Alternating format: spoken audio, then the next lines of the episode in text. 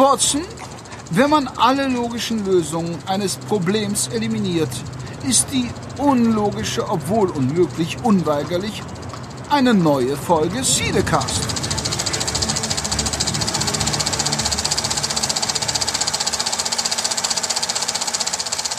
Hallo und herzlich willkommen zu Cinecast Nummer 80. Wir sind jetzt in den 80ern angekommen. Das schreit natürlich auch mal nach einem 80er-Special. Mal schauen, ob wir das in den 80ern noch hinkriegen. Ich denke mal ja. Und dann kommen die 90er. Und dann sind wir auch schon bei der 100. Also äh, lang ist es nicht mehr. Und heute habe ich mir zwei Kollegen oder zwei gute Kollegen dazugeholt. Ähm, ihr kennt den einen auf jeden Fall schon. Er war schon ähm, ich glaube, schon mehrmals bei uns zu Gast. Ähm, nämlich, ich grüße Daniel P. Schenk. Hallo. Hallo da. Hi. Ich habe es extra einmal komplett gesagt, weil wir haben auch noch einen anderen Daniel mal als Gast gehabt, damit wir da nicht durcheinander kommen. Ab jetzt äh, reicht, denke ich, Daniel. Ab jetzt reicht Daniel. Das ist wunderbar. Ich fühle mich schon angesprochen. Und Daniel, wer sitzt denn heute neben dir, der mit bei uns im Podcast ist? Genau, ähm, spontan dazugekommen heute ist der Greg. Greg ist ein sehr guter Freund von mir. Greg, sag mal Hallo. Hallo. ähm, sehr gut, man hört dich. Greg, äh, Greg ist ähm, nicht nur ein sehr guter Freund von mir, sondern hat auch in vielen von meinen Projekten aktiv mitgewirkt. Äh, es gibt ja vielleicht noch so den einen oder anderen Zuhörer hier vom Podcast, der auch mein Erstlingswerke Gamers Day kennt. Äh, der Greg war da der fast schon legendäre Skate, der längliche, im gelben Shirt ausgestattete Kumpel, der den Gamer von seinem äh, Zocken abhält. Und äh, Greg hat ja. außerdem auch in meinem zweiten Film eine kleine Rolle äh, gehabt.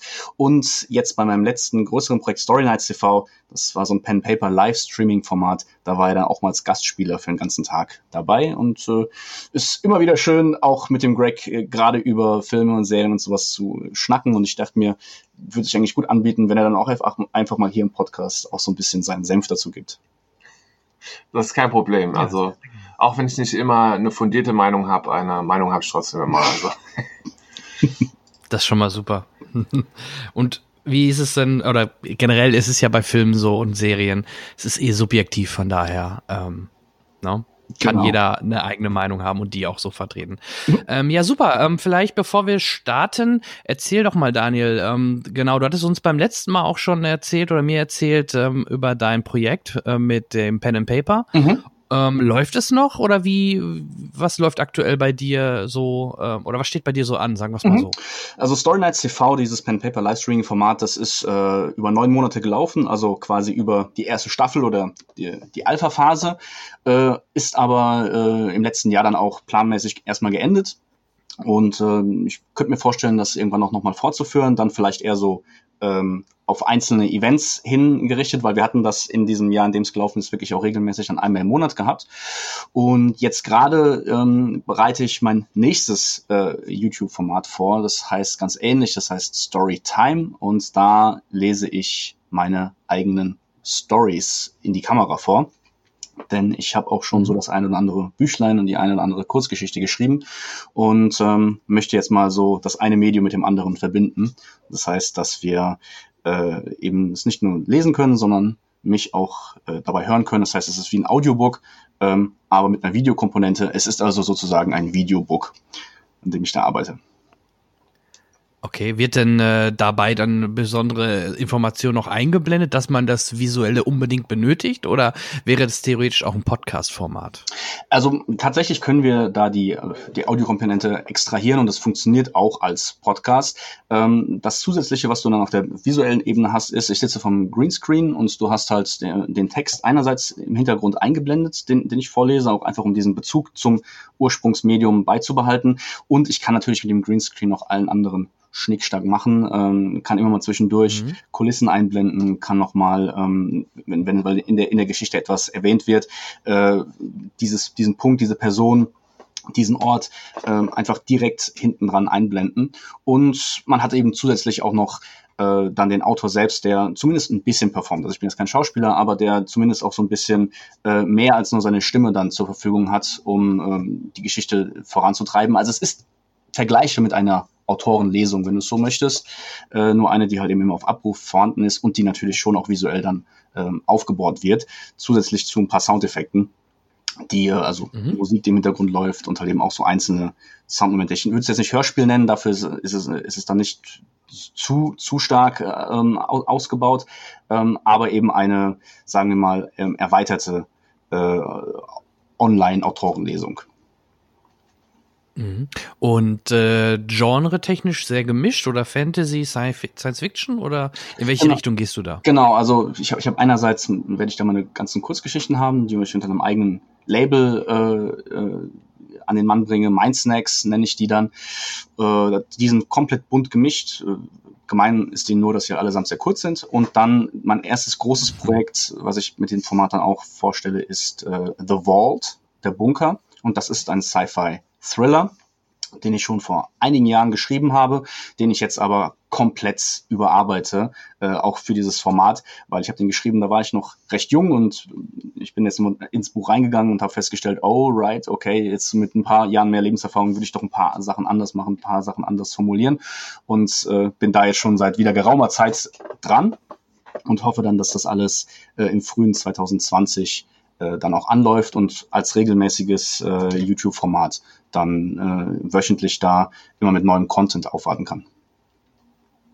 Okay.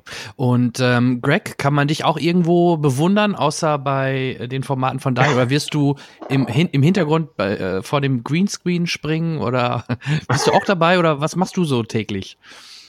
Ähm, also ich bin jetzt weniger in den Social Medias so unterwegs. Ja, also äh, deswegen wahrscheinlich, wenn man mich nochmal sehen kann, dann wird es bei irgendeinem Projekt von Daniel sein. Also ähm, ich bin da immer offen für alles. Story Nights hat mir auch sehr viel Spaß gemacht zum Beispiel. Also da ähm, hätte ich gar nichts dagegen, wenn da vielleicht nochmal äh, das wiederbelebt werden würde. Aber ähm, jetzt von mir aus selbst bin ich keiner, der jetzt irgendwelche Podcasts, Vlogs oder sonstige Sachen macht. Bin da sehr ähm, zurückhaltend, sage ich mal. Wobei, wobei ich sagen muss, das habe ich, okay. hab ich schon immer gesagt, also ich hätte mir wunderbar als so einen Viva-Moderator vorstellen können. Also wenn er, wenn er damals da den Weg gegangen wäre, hätte ich mir schon vorstellen können, dass man, äh, dass man ihn dann auch heute noch mehr sieht. Also auf jeden Fall an Kamerascheuheit liegt es eigentlich nicht. Und auch, äh, ich denke so, an dem, von dem her, was du zu sagen hast, sondern einfach hat sich einfach anders ergeben, würde ich sagen. Hm? Ja, mag, mag sein, mag sein. Vielleicht habe ich da auch dann nie so den letzten Antrieb gehabt oder den Mut, den Schritt wirklich zu wagen. Aber ich bin auch so ganz zufrieden jetzt. Und, äh Na, immer so, immer zwischendurch, dann zerre ich dich mal auf die Kamera und ja. dann kriegst du da eine Ladung ab. Genau. okay. Gut, ähm, apropos, wo du gerade sagtest, ähm, du bist ja oder du schreibst viel, ähm, sagen euch die Namen ähm, äh, Benioff and Weiss etwas? Na klar, das sind, also du meinst die Game of Thrones Showrunner. Die, Richtig. Ähm, die jetzt auch an, an, der, nächsten, an der nächsten Star Wars Trilogie am Arbeiten sind. Meinst, äh, oder redet ja, von einem anderen? Genau, Band, eben nicht mehr, ne? Das eben ist nicht ja mehr. Oder, oder erwischst du mich ja Gestern mit einer ganz neuen Info. Really? Ja, die, die wurden, ähm, also es wurde gecancelt. Die, ähm, die werden nicht die nächste, äh, die nächste Trilogie oder so von Star Wars irgendwie schreiben oder machen. Oh, die gegen getrennte Wege. Wow, das ist ja doppelt bitter, weil ähm, viele Beobachter haben ja äh, gesagt oder behauptet, dass die äh, nicht besonders gut aufgenommene achte Staffel von Game of Thrones unter anderem auch ja. daran äh, gelitten hätte, dass die beiden eben schon längst in ihrem Kopf zum, zu diesem großen Star Wars-Projekt weitergezogen wären. Das ist natürlich jetzt doppelt doof, äh, wenn dann auch diese Star Wars-Trilogie gar nicht zustande kommt äh, für die beiden und natürlich auch für alle äh, leidtragenden äh, Fans äh, von Game of Thrones. Ah, okay, krass. Gibt es da Hintergründe zu? Warum? Äh, ja, also äh, die offizielle Begründung ist äh, Zeitmangel, weil Benioff und Weiss äh, erst kürzlich einen Exklusivdeal mit Netflix äh, unterschrieben haben und dann wohl keine Zeit haben, in Anführungsstrichen, für Ach. Star Wars. Ähm, ah ja, selbstverständlich. Ja, also, ja. Mhm. Okay. Das ist der, die offizielle Begründung. Ich vermute eher kreative Differenzen oder dass die, äh, die Macher von Disney nicht äh, überzeugt sind von dem, äh, was vielleicht, was die vielleicht gepitcht haben dort oder so. Mhm. Ja, also das wird wohl äh, nicht rauskommen so schnell. Offiziell liegt's an der Zeit und an dem Netflix-Deal und ja, sehr merkwürdig halt.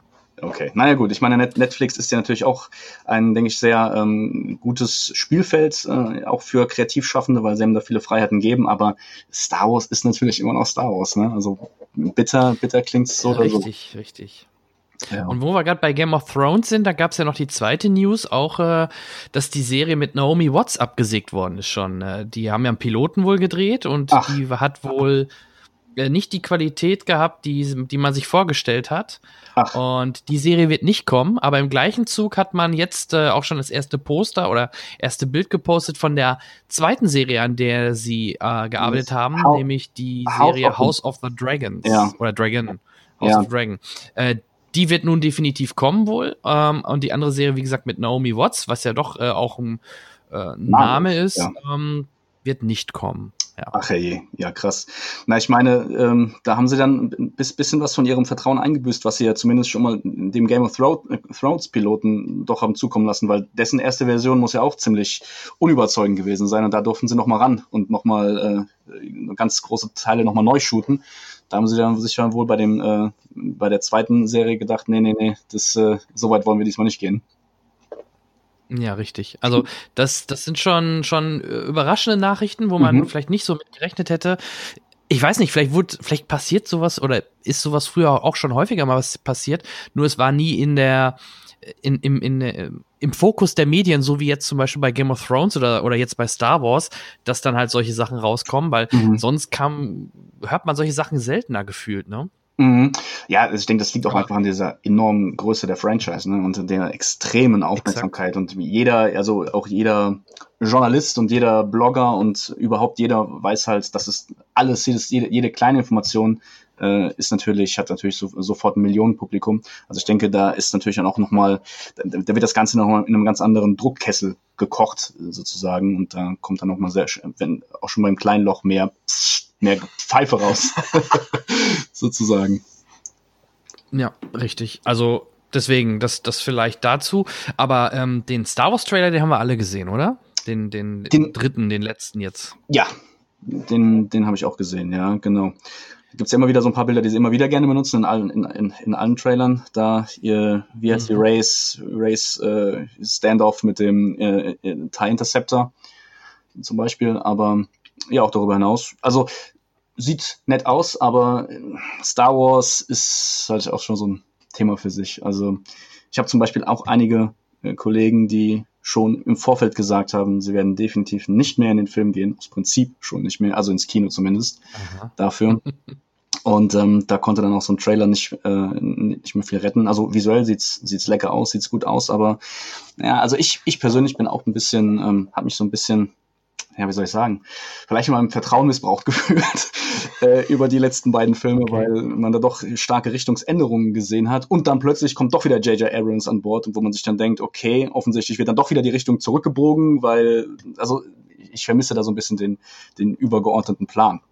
Wobei ich auch ja. sagen muss, ich weiß nicht, ich habe ein Video gesehen vor kurzem, wo, wo noch mal ein bisschen über George Lucas ursprüngliche Vision geredet wurde, die dann, die dann explizit nicht äh, verfilmt wurde, also für die Teile 7 bis 9. Und die fand ich jetzt auch erstmal so von den paar Sätzen, die ich da gehört habe, auch nicht so sexy, weil George Lucas wollte sich noch wohl noch viel mehr auf die Medichlorianer äh, konzentrieren und äh, fand, fand das natürlich fand das irgendwie genau die richtige Route für Star Wars und sich mehr mit einer also noch mehr auseinandersetzt mit einer Rasse, die die Will heißen, das wohl die wohl wie so Gottheiten sind, die ähm, die eigen die eigentliche Macht darstellen und die Medichlorianer sind wie so vermittelnde Kreaturen, die halt dann deren Willen von den Will äh, halt so ins Universum channeln an alle Machtbegabten. Also keine Ahnung, ich fand, ich fand jedenfalls äh, die, die paar Sätze auch jetzt nicht äh, so spannend. Aber gut, was dann halt als, als Alternative geboten wurde. Nun ja, ist ein bisschen. Äh, die, die Will, die Will tauchen ja in äh, Rogue One auf oder beziehungsweise werden erwähnt, ne? Von ja, dem, ich glaube von dem blinden Mönch und so, ne? Da gab's, gab's schon diese Stimmt, stimmt. Und es gibt, es gibt wohl auch, es gibt wohl auch irgendwas im Extended Universe äh, dazu, oder so ein Text, eine Schrift oder irgendetwas, wo man sich dann wohl auch noch mehr damit äh, beschäftigen kann. Aber gut, das ist also die andere ganze Diskussion bei Star Wars mit eben dem Extended Universe, wo ich als Leser halt mich auch ein bisschen, ja, schon, oder auch als Konsument allgemein hintergangen fühle, wenn du auf der einen Seite halt dieses Universe hast, was auch abgesegnet wird, offiziell von, ähm, von Lukas und Lucasfilm. Und dann wird halt einfach, wenn es bequem ist, einfach das ganze, der ganze Kanon so über, über Bord geworfen. Aber gut, das liegt ja auch schon wieder ein Weilchen zurück. Nur das sind so alles Sachen, weißt du, wie so ein bisschen Ballast, der, den man dann doch irgendwie auch immer mitschleppt, äh, wenn man dann sich dann auf den mhm. nächsten Film äh, hin konzentrieren möchte und freuen möchte. Ja, also ich bin auf jeden Fall gespannt jetzt, wie sie Aufstieg Skywalkers, wie sie die in Anführungsstrichen die Kurve kriegen oder wie sie mhm. das Ganze jetzt dann zu, ja. zum Ende bringen. Mhm. Ähm, damit soll ja dann auch die Skywalker-Saga durch sein mit dann mit dem neunten Teil. Mhm. Ähm, und für alle, die es ein bisschen dreckiger und schmutziger mochten, ich mochte zum Beispiel Rogue One sehr gern, schon mhm. sehr gerne. Ja, die können ja. sich dann auf The Mandalorian halt freuen äh, im mhm. Serienformat, die erste oh. Live-Action-Serie. Ja. Ähm, auf die sieht Fall. ja schon sehr gut aus, muss man ja ganz ehrlich sagen. Ne? De definitiv. Und also auch, auch von der Ästhetik her fühlt man sich da auch, finde ich, wieder an Rogue One erinnert. Und ähm, es ist, denke ich, also da wird ein Aspekt von dem, von dem Star Wars-Universum, also in, in beiden Projekten, finde ich, sehr schön nach vorne gekehrt, der, ähm, der nicht immer so geglänzt hat zuletzt, nämlich dieses ähm, die Idee des gebrauchten Universums, dass halt eben alles irgendwie schon so ein bisschen runtergekommen ist und abge, abgenutzt ja. ist und äh, alles so ein bisschen eher grittiger und äh, äh, grungier ist. Und äh, wenn man natürlich dann auch so ganzen Spiele im Hinterkopf hat, äh, die sind dann, oder auch, ähm, es gibt auch ein Pen-Paper-Rollenspiel mit, mit einigen Kampagnen dazu, äh, die sind ja auch dann oft in so eher etwas düsterere äh, Richtung gegangen und ähm, weg so von dem ganz klassischen äh, Heldenmärchen. Und ähm, ja, da habe ich eben auch Hoffnung, dass der Mandalorian das äh, dann auch so weiter weiterführt. Nur ob ich mir dafür halt den Disney Plus Channel äh, äh, Stream da gönne, das weiß ich wiederum nicht. Also ich meine, ist natürlich schon sehr sexy, äh, sehr sexy Serie, aber ich fühle mich irgendwie mit meinem Netflix, Amazon Prime und Sky wunderbar aufgestellt und ähm, ja, ob ich jetzt für dafür und dann das Marvel-Universum mir noch ein zusätzliches Ding hole, na, bin ich schon nicht ganz überzeugt. Ja, denk dran, National Geographic ist mit drin. Ach so, das habe ich, das habe ich ganz vergessen. Okay, ganz andere Diskussion. Geil.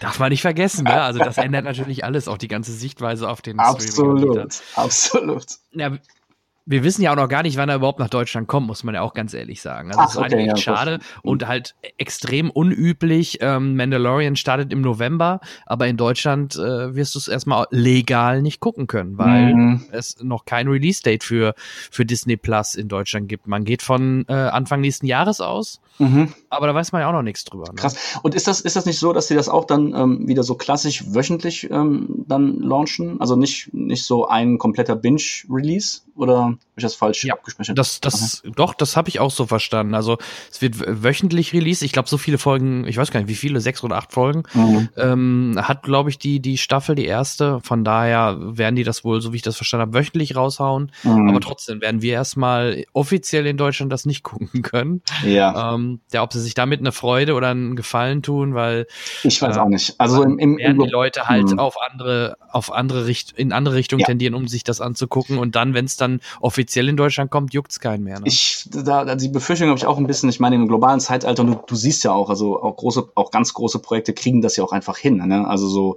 äh, so solche äh, weltweiten Releases, äh, die zeitgleich starten. Ähm, und du hast ja auch immer du, du merkst, der ganze Trend geht ja eben dahin, möglichst schnell, möglichst viele Leute auch zu erreichen. Du hast ja äh, dann auch, auch, auch oft so ein Day-and-Date-Release, wo du halt äh, gleichzeitig zum Kino, zur Kinopremiere sogar schon den auch auf anderen, den Film auf anderen Kanälen gucken kannst.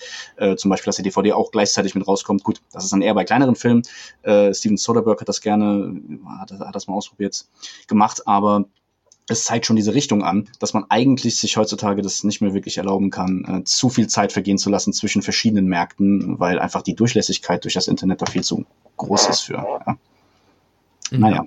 Das, ich, ich bin ja schon ganz froh, dass jetzt nicht auch CBS All Access in Deutschland verfügbar ist, sondern dass die das dann sublizenzieren an, äh, an äh, Netflix oder halt jetzt lustigerweise die nächste Serie Picard äh, an Amazon. Ne? Dann ja. hat man wenigstens äh, die Möglichkeit, das auch ganz offiziell und legal äh, über die Plattform, die man hier halt hat, äh, zu gucken. Ne? Total, total. Also deswegen, das sind auch meine zwei Haupt, Hauptkanäle und Sky äh, Tickets habe ich dann eben auch und äh, mhm. da fällt dann auch noch viel, vieles rein, äh, so von, von amerikanischen Sendern. Ähm, die, die halt eben dann es nicht auf die zwei großen Portale gemacht haben. Und ja, oder Tschernobyl, ne? Anfang des Jahres oder Mitte des Jahres, Oh ja. wann, wann das war. Tschernobyl war ja auch so eine Serie, ne? Die, ja, die auf. Sky halt dann über Genau. lief, ja. Großartig auch, großartig. Also ich glaube, das war mein, ja. ich glaube, das war mein Serienhighlight äh, 2019, muss ich wirklich sagen. Also auch einfach Bei als, mir bis als, jetzt auch. bitte? Genau, bei mir bis jetzt, bei mir bis jetzt auch. Es Mhm. gibt noch eine zweite Serie, die thematisch ganz in eine andere Richtung geht, die ich aber auch sehr, sehr gut fand. Das war ähm, The Boys auf The Amazon. Boys. Ja, Oh, auch ja, meine. okay. Auch meine, absolut. Okay, ja, da, da, äh, da, da sind wir auf einer Welle. Ja, genau. Also das, das stimmt. Das ist, das ist natürlich ein bisschen unfair, diese beiden Serien zu vergleichen, gell, weil es halt so Ja, komplett, komplett verschiedene Dinge sind. Ähm, aber so in, in, ja, also das war definitiv auch mein anderes Highlight, muss ich sagen, The Boys. Und ich muss sagen, der Trailer hat dem, fand ich, hat, hat, hat nicht gut gepitcht, was, um was es da eigentlich geht. Und wenn, wenn es nicht so positive Stimmen im Vorfeld gegeben hätte und äh, äh, super IMDb-Wertung und so weiter und so fort. Ich hätte sie wahrscheinlich nicht nur anhand des Trailers geguckt, weil ich irgendwie was ganz Ja. anderes erwartet hatte vom Trailer und dann positiv überrascht worden bin, äh, wie geil diese Serie dann doch auf ganz andere Aspekte noch eingeht. Ja? Also diese Idee, dass du halt dann einfach so eine Art Marvel-Universum in Wirklichkeit hast und Marvel ist dann so ein großer Konzern, der seine echten Superhelden halt vermarktet und halt so totale Hollywood-Parallelen dabei zeichnet. Auch so mit dem, mit dem kleinen, ne, schönen, hübschen Dummchen, was so, oder nicht hübschen Dummchen, aber dem hübschen Naivchen, was dann so aus dem mittleren Westen dann ja, hier endlich in die große Stadt kommt und davon träumt, die große Superheldin zu werden und dann äh, mit, also dieser ganze Subplot, ähm, der ja total, sich total spiegelt äh, mit, äh, wie man das da so aus der Hollywood-Medienwelt kennt, fand, Mhm. fand ich super und, und, und überhaupt halt diese, dieses, dieses, ja, doppel, doppelte Spiel zwischen, äh, äh, zwischen Realität äh, und, und realen Vorgängen und eben ne, den klassischen Superhelden ähm, ähm, Quirks, die man halt so hat. Äh, fand ich sehr, sehr, sehr, sehr, sehr geil. Genau, mit Carl Urban in der Hauptrolle fand ich auch super. Ja, Ähm, hat mir sehr viel Spaß gemacht und ich freue mich schon auf Staffel 2. Absolut, absolut. Das ist ja auch, äh, glaube ich, hier wieder von Seth Rogen produziert, ähm, meine ich, oder mitproduziert, der ja auch Preacher gemacht hat. Ähm, was ja, ich weiß gar nicht, ob The Boys eine Comic-Verfilmung ist tatsächlich. Fühlt sich so ein bisschen so an. Ist es. Ich habe die Comics Ja? mir danach besorgt. ah, eine Ja. Comic-Verfilmung, dann, dann, gut, da du das nicht weißt, kann ich dir noch einen zweiten Fun-Fact sagen. Du Ja. hast ja gesehen, dass der Vater von Huey, gespielt von Simon Peck, äh, Das- mit in der Serie war. das weiß ich genau. Urspr ursprünglich die Comics waren für ähm, Simon Peck geschrieben, richtig? Also mit Simon Peck im Hinterkopf. Da war Huey Simon Peck, der junge Simon Peck war eigentlich die, die, der, der Huey. Also Ja. er, er war die Vorlage für den Huey in Ja. den Comics. Und dadurch, dass, dass sie ihn nicht nehmen konnten, weil er, weil er jetzt nicht mehr als äh, zu- so jung durchgehen würde, haben sie einfach umgebaut und eine Rolle erschaffen, die es gar nicht gibt in den Comics, Ja. nämlich den Papa von Huey.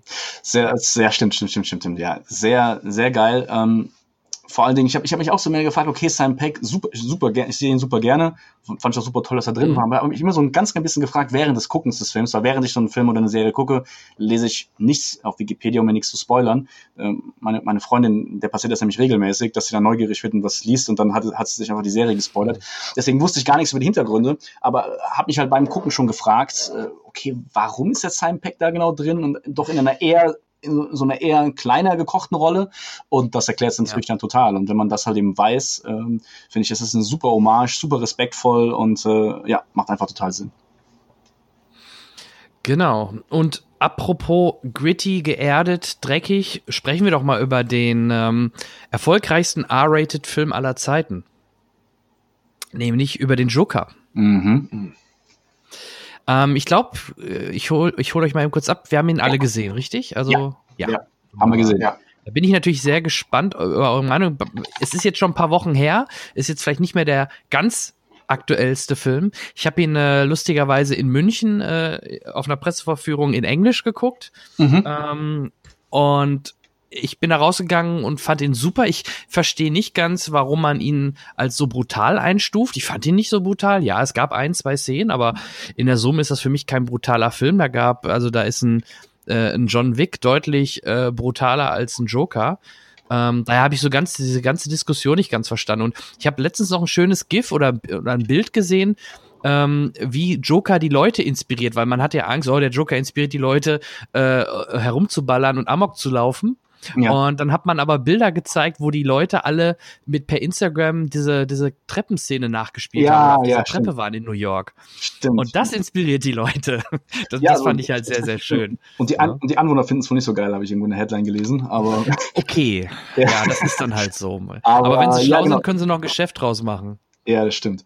Nee, also da, da, das stimmt, da, da steckt man nie drin, ähm, in, wel in welche Richtung sowas geht. Und gerade wenn's, wenn man irgendwie schon denkt, man kann es man kann's so in eine Richtung funneln, dann gibt's ja dann oft fast schon so eine Gegenreaktion äh, automatisch. Auch aus, äh, von, von, von der Zuschauerschaft. Ähm, ja, also ich er, er, erst einmal. fangt immer an. Genau, also grund, grundsätzlich, also auf diese Frage, äh, die dann gerne mal in so einem Feuilleton ge- gestellt wird, darf, darf man das, finde ich, ja, auf jeden Fall. Also es ist, ich, ich finde es, ich, ich, finde es passt, ich finde es ist im, im Kontext der Story alles total sinnvoll.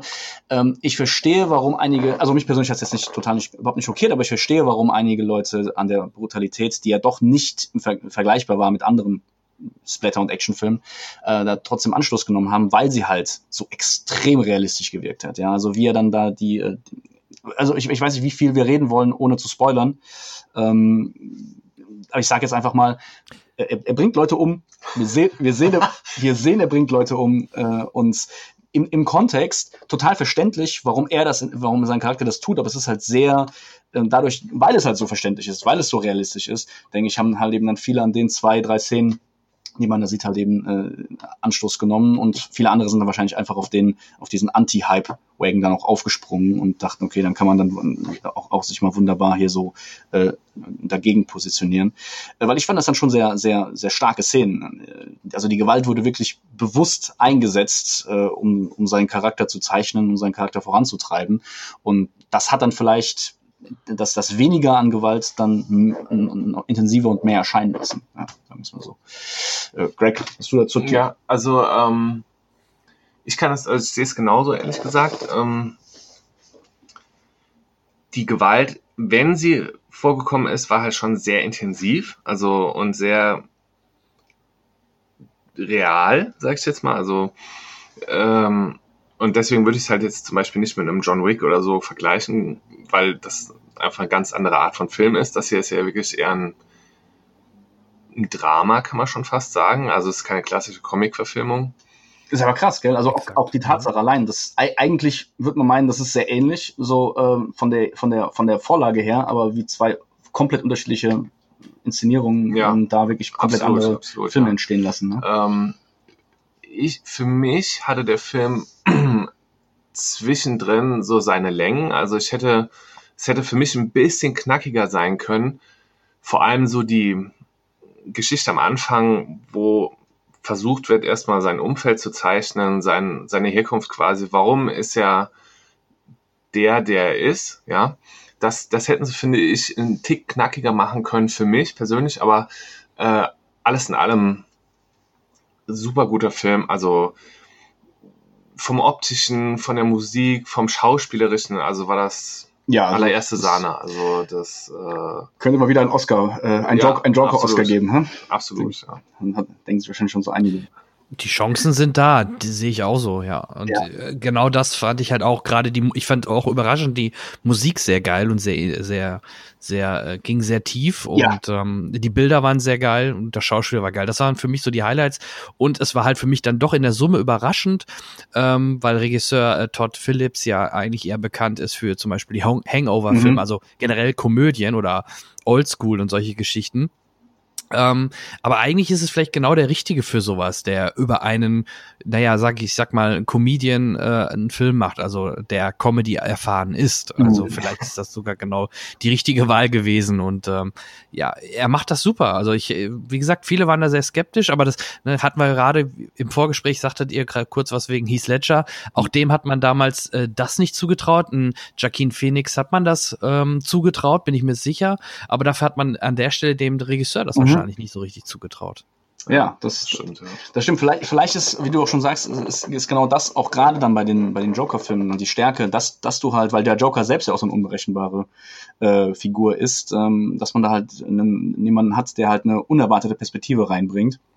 Sei es halt jetzt entweder durch, den, mhm. durch, den, durch, durch den Schauspieler, dem man das nicht zutraut, weil ich meine, unabhängig davon, was, was die Leute tun, schwingt ja auch immer zumindest ein bisschen halt auch die Erwartungshaltung halt der, der Zuschauer mit. Ne? Und wenn dann etwas, wenn sie dann überrascht werden, weil sie das entweder der Person nicht zugetraut hätten oder vielleicht auch Kritiker es dann halt dem, dem Regisseur nicht zugetraut hätten, kommt das vielleicht auch nochmal so in der, auf so einer Metaebene auch nochmal mit dazu. Also ich fand den Film auch richtig gut, ähm, wobei ich, als ich, also für mich war es nicht das, das Film-Highlight 2019, muss ich auch sagen. Also ich gebe ihm solide acht Punkte. Ich finde, das ist ein, wenn man wirklich ein guter Film. Aber ich konnte, ja. muss ich gestehen, nicht in letzter Konsequenz in diesen Hype ein, einsteigen. Und ich wollte, ganz ehrlich. Also ich, ich, ich wollte eigentlich auch mit, mit, mit hypen, weil ich hatte auch, ich habe The Dark Knight geliebt und das war jetzt ähm, auch ein Film, der schon beim Release auch extrem gut angekommen ist und ähm, also ich hatte immer großen Spaß dran, mich auch in die, in die Menge zu begeben und mit den Leuten mitzu, mit allen mitzucheeren. Aber schlussendlich für mich war es dann einfach, ich habe gesessen, ich fand das total, ich, ich war überrascht, ich war überrascht, äh, positiv überrascht, wie viel, also wie sie es geschafft haben, diesen total mysteriösen, nihilistischen Joker-Charakter halt ganz realistisch herzuleiten. Also das, das, das, fand, das fand ich wirklich faszinierend. Mhm. Sie mussten ihm dann schon einige Magenschläge verpassen, es musste schon vieles so von außen auch passieren, ähm, dass man, denke ich, auch als Zuschauer dann mitgenommen wurde, aber hat alles im Kontext des Films, fand ich auch gut funktioniert. Gerade, und was ich am faszinierendsten fand, äh, wo ich auch mich selbst beobachtet habe während dem Gucken des Films, war dieses ähm, unerwartete, krankhafte Lachen von ihm. Ja? Ich weiß jetzt nicht, ob das, ja. wirklich, ich weiß jetzt nicht, ob das wirklich Total. ein Zustand ist, ob es sowas wirklich gibt oder ob das jetzt nur für den Film erfunden wurde. Ich weiß, am Anfang fand ich es halt total komisch, affig, merkwürdig, ähm, aber du hast es halt einfach angefangen zu akzeptieren als Zuschauer und am Ende des Films hast du halt, hast du ihn total verstanden, dass er das irgendwie, also dass er halt so ist, wie er ist und ähm, äh, dass das natürlich dann auch ähm, die eine große charakterliche äh, oder ich sag mal ähm, vom Auftreten her bezeichnende Eigenschaft äh, des, des Jokers ist. Äh, also das, das, das, das, das fand ich wirklich cool, ne? wie man, wie man dann diesen, diesen wahnsinnigen Aspekt des Jokers so cool herleiten kann. Mhm. Genau, und man hätte ihn noch nicht mal Joker nennen müssen. Also außer die Verbindung zu den Reigns äh, könnt, könnte man den Film auch einfach so als Charakterstudie sehen, ohne kompletten, ohne irgendeinen Bezug Richtung äh, Comic äh, und absolut, Joker. Ne? Ja, also das, ab, ab, absolut. Es hätte, es, es hätte genauso gut ein Independent-Film sein können von einem Typen, der zwar den Joker im Hinterkopf hat, aber aus lizenzrechtlichen Gründen keinen kein Joker-Film machen darf und sie dann einfach ja, genau, irgendwie genau. Äh, trotzdem in diese Richtung gehen lassen, ja. Und äh, absolut. Also so diese so eine gewisse Independent-Qualität. Äh, viele haben ja auch gesagt, so Martin Scorsese-Qualität, äh, äh, die, die, ähm, die hat der Film einfach und die unterscheidet ihn auch ganz stark von, ja, vielleicht sogar von allen bisherigen Comic-Verfilmungen, die ich so hergesehen habe. Ja, und vielleicht fehlte dir so ein bisschen der, der, der Gegenpol, also ne, wie man sonst eher kennt, halt, dass man dann noch Batman hat als Gegenpol, mhm. der existierte halt nicht. Das ist so ein bisschen das Problem, finde ich, auch der Serie Gotham, dass mhm. es zwar alles in diesem Universum spielt, aber die Figur, die man ja eigentlich auch mag und sehen will, nicht ja. dabei ist. Und ja, gut, ja. es ist äh, jetzt hier ähnlich. Man, mhm. man hat zwar Bruce Wayne, sieht man auch schon in den Trailern mit dabei, ähm, aber man hat ja nicht wirklich, äh, man hat halt kein Batman. Und ähm, aber ich, ich fand auch die Darstellung von dem ähm, Vater von Bruce Wayne ähm, äh, sehr zwiegespalten. Also er wurde dort nicht, also gefühlt für mich nicht so als extremer Saubermann, wie er vielleicht sonst oft mhm. dargestellt wird, dargestellt, weil gerade wenn ich mal an die Szene denke, wenn er dann äh, den den Arthur Fleck, ne, so heißt mhm. er, glaube ich, ähm, dann in der in, in der Toilettenszene äh, trifft, da hätte er auch, das hätte, da, da hätte er nicht so agieren müssen, meiner Meinung nach. Da wirkte er eher sogar unsympathisch und mhm. äh, übertrieben. Ja, das, das, das, stimmt. Also man, man hat schon gemerkt, dass der, dass der Film halt einfach einen Antagonisten braucht und dass das, ähm, äh, also er war vorsichtig, dass er jetzt sich da nicht irgendwie, dass, dass, dass er ihm nicht Eigenschaften gibt, die eindeutig schlecht sind. Ja, man hat ihn immer so ein bisschen, er war so ein mhm. bisschen also ich, ich würde sagen, man hat versucht, ihn schon so zu zeichnen, dass man halt immer verstehen kann, okay, das ist jetzt ein, irgendein verrückter Typ, kommt auf mich zu, wie würde ich reagieren? Ja, klar wäre ich da ein bisschen abweisend und dies und das.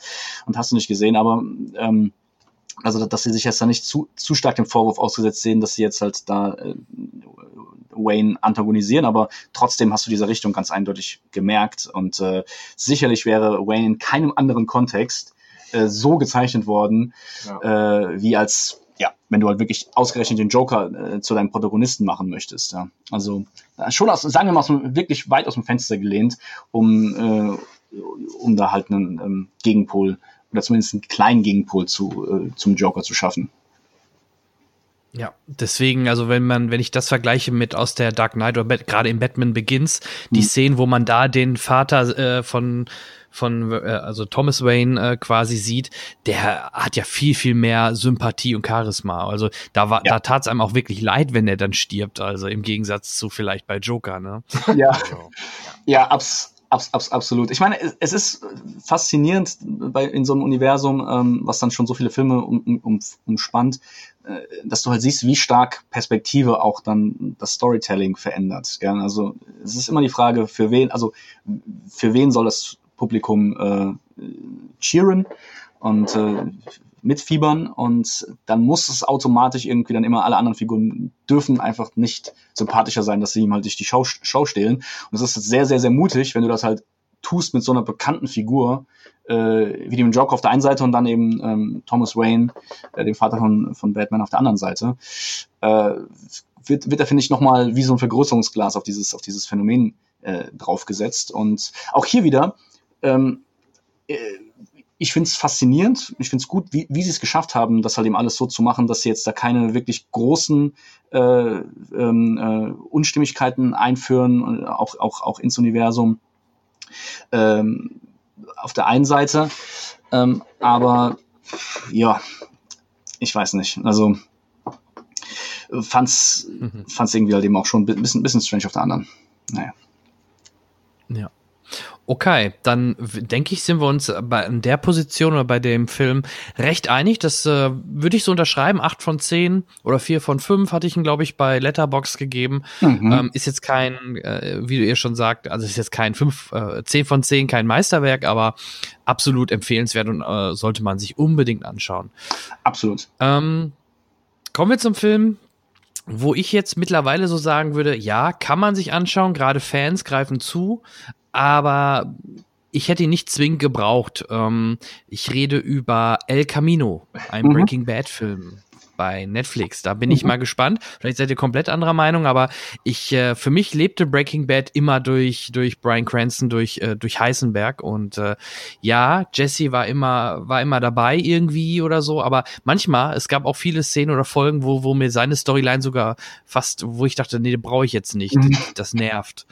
ähm, und deswegen, jetzt hat man natürlich einen Film gemacht, die seine Story zu Ende bringt. Das finde ich auch an sich nett, wie sie es zu Ende bringen, dass er sein, sein, sein wohlverdientes Ende so bekommt, wie es, wie es im Film dann dargestellt wird, finde ich auch fein und auch in Ordnung.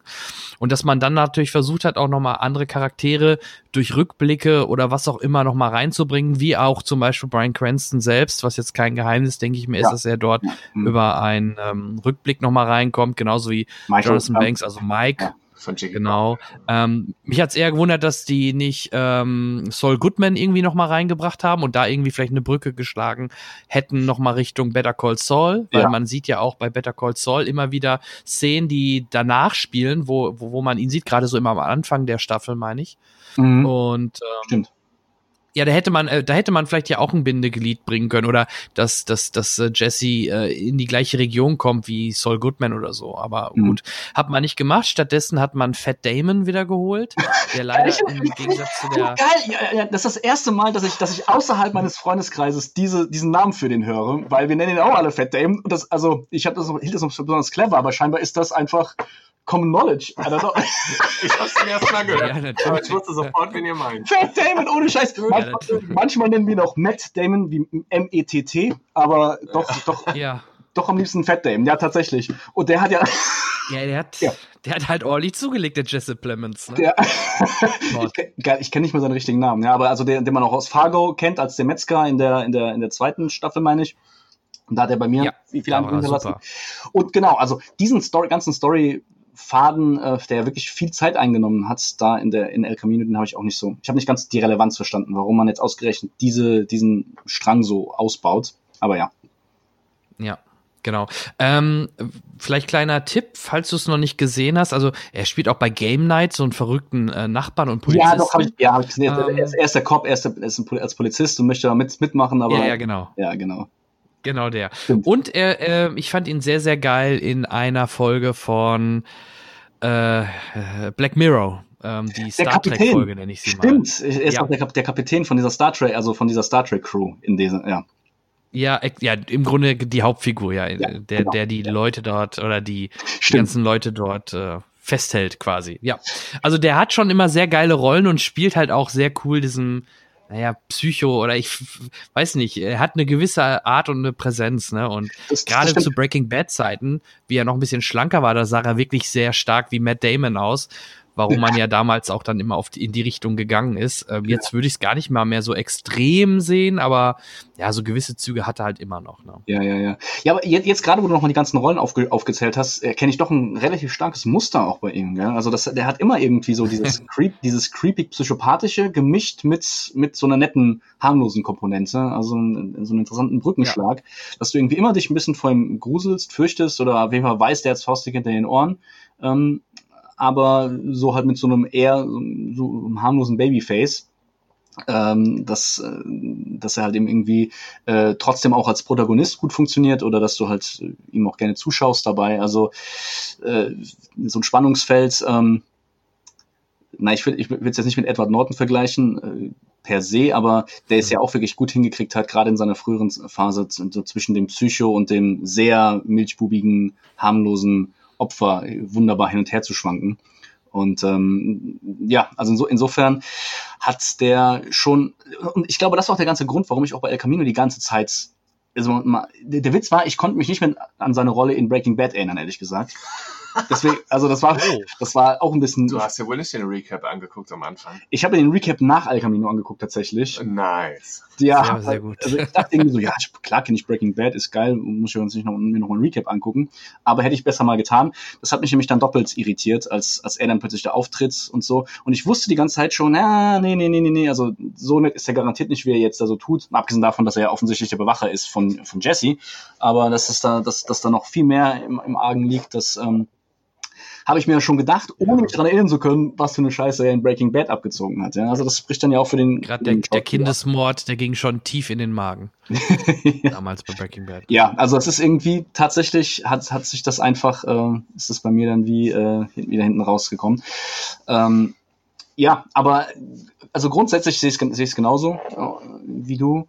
Äh, ist ein Film, kann man machen, hätte man nicht gebraucht. Äh, ich, ich war schon glücklich, dass er, dass er nichts weggenommen hat von Breaking Bad. Also es gibt ja so ein paar äh, Sequels, wo man sich dann sagen muss, okay, also jetzt erscheint auch das Original in, wie in einem anderen Licht, weil die Story irgendwie mhm. äh, beeinträchtigt wurde. Und das ist nicht der Fall gewesen. Also El Camino nimmt wirklich nichts weg, ist eine konsequente Fortführung der letzten Ereignisse aus der letzten Staffel.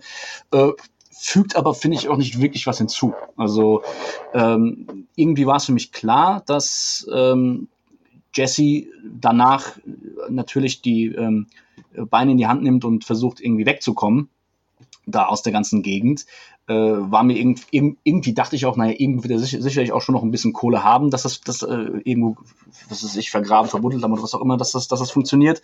Also ich habe mich niemals, äh, auch beim Ende von Breaking Bad jetzt so wirklich quälend gefragt, oh mein Gott, wie geht's jetzt bloß mit Jesse weiter? Äh, und naja, dann haben sie ja, halt genau, einfach ja. also die, seine Reise weg aus dem ganzen ähm, äh, äh, brodelnden Pott äh, hat sehr im Detail erzählt. Ich fand auch durchaus mit so der einen oder anderen Länge. Also es gab so einige Dinge, die so im Detail erzählt wurden, dass ich mich gefragt habe, warum bekommen wir das jetzt so im Detail gezeigt? Warum ist es jetzt so wichtig, dass wir diesen Moment haben oder jeden Moment haben? Und dann halt eben dann immer noch mit diesen, mit diesen Rückblenden halt, dem, dem Fat Damon ähm, Subplot. Ja, also es hat, hat für mich dann irgendwie wenig, wenig Neues, äh, auch über Jesse wenig Neues enthüllt, weil ähm, er dann auch generell relativ wenig geredet hat. Er war dann irgendwie, vielleicht was man noch als das Interessanteste bezeichnen könnte, wäre das, also wie abgebrüht und dark ist, ja, und nach, nach, nach, nachdem du dem weißt, ne, welche Reise er von, durch die ganzen Breaking Bad Staffeln hinter sich hatte, ist das vielleicht noch so am interessantesten Sinn, okay, das ist jetzt so Final Form Jesse. Also so sieht er, so sieht er jetzt komplett aus nach all, nach all dem Kack, weil wir haben ihn ja auch gar nicht, glaube ich, mehr, nach, nachdem er dann von den ähm, Nazis da festgesetzt wurde, auch gar nicht mehr so viel gesehen gehabt in der letzten Staffel, meine ich. Also äh, bevor er dann gerettet wurde von, ähm, äh, von Walter, wenn ich das richtig in Erinnerung habe. Also wahrscheinlich immer nur im Loch. Ja, so ungefähr im Loch oder im Labor, wo er. Genau, genau. Also das, das, das, so, das, das heißt also, wir hatten jetzt nochmal die Gelegenheit zu sehen, wie wirklich die komplett transformierte Version von Jesse aus, äh, aussieht, nach, nachdem er all, all diesen Mist mitgenommen hat. Aber ich muss sagen, so interessant war es dann auch nicht. Also ich meine, er war halt sehr traumatisiert, ne? wie so ein geschlagener Hund, der dann de facto auch gewesen ist.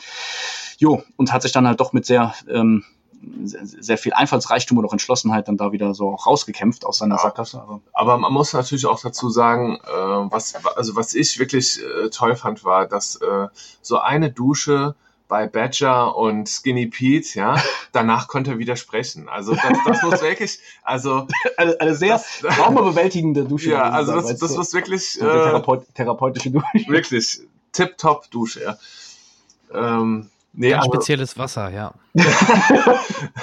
nee, ähm, ich muss, muss jetzt auch sagen, also ich bin ein sehr großer Breaking Bad Fan. Das war einer meiner ersten richtig großen Serien, die ich, äh, die ich sehr gerne konsumiert habe. Und ähm, ich war jetzt gar nicht so äh, hyped eigentlich vor dem Film und das hat sich dann auch bestätigt irgendwie, weil mir geht's ganz genauso. Also hatte wenig Nährwert. Also ich habe mir angeguckt und muss dann so sagen, hm, okay, ähm, hätte ich auch sein lassen können. Also es war, war nett. Die, also wo, wovon ich beeindruckt war, war, dass sehr nahtlos die Story quasi weitererzählt wurde. Es war wie, als ob quasi Es eine, war- eine, ja, wollte ich sagen, wie- Extended-Folge Genau. von, der, von der fünften Staffel. So ja. hat sich das angefühlt. Das hätte, Das- genau. Mhm. Und das, das fand ich wirklich toll. Also muss ich sagen, das haben sie super hingekriegt. Auch wenn Fett äh, Damon und so, ne, wie hat er auf einmal so viel Kilo mehr, ja? Nee, aber ansonsten, ja, die, die, die, der Kamerafilter, der Sound, äh, die Leute, dann äh, Skinny Pete, Badger und so, das hat, war alles so, alles klar. Ist einfach noch eine, eine Folge zur fünften Staffel hinzugekommen. Das fand ich toll. Hm. Aber ähm, Aber das Da- hat, nee, ich, ja. bin, ich bin halt ein Riesenfan von, ähm, wenn bei Beginn einer Serie quasi schon klar ist, wie viele Staffeln gibt es und was ist der Arc, was soll erzählt werden. Und wenn Schluss ist, ist Schluss. Ja, also so diese ganze Spin-off.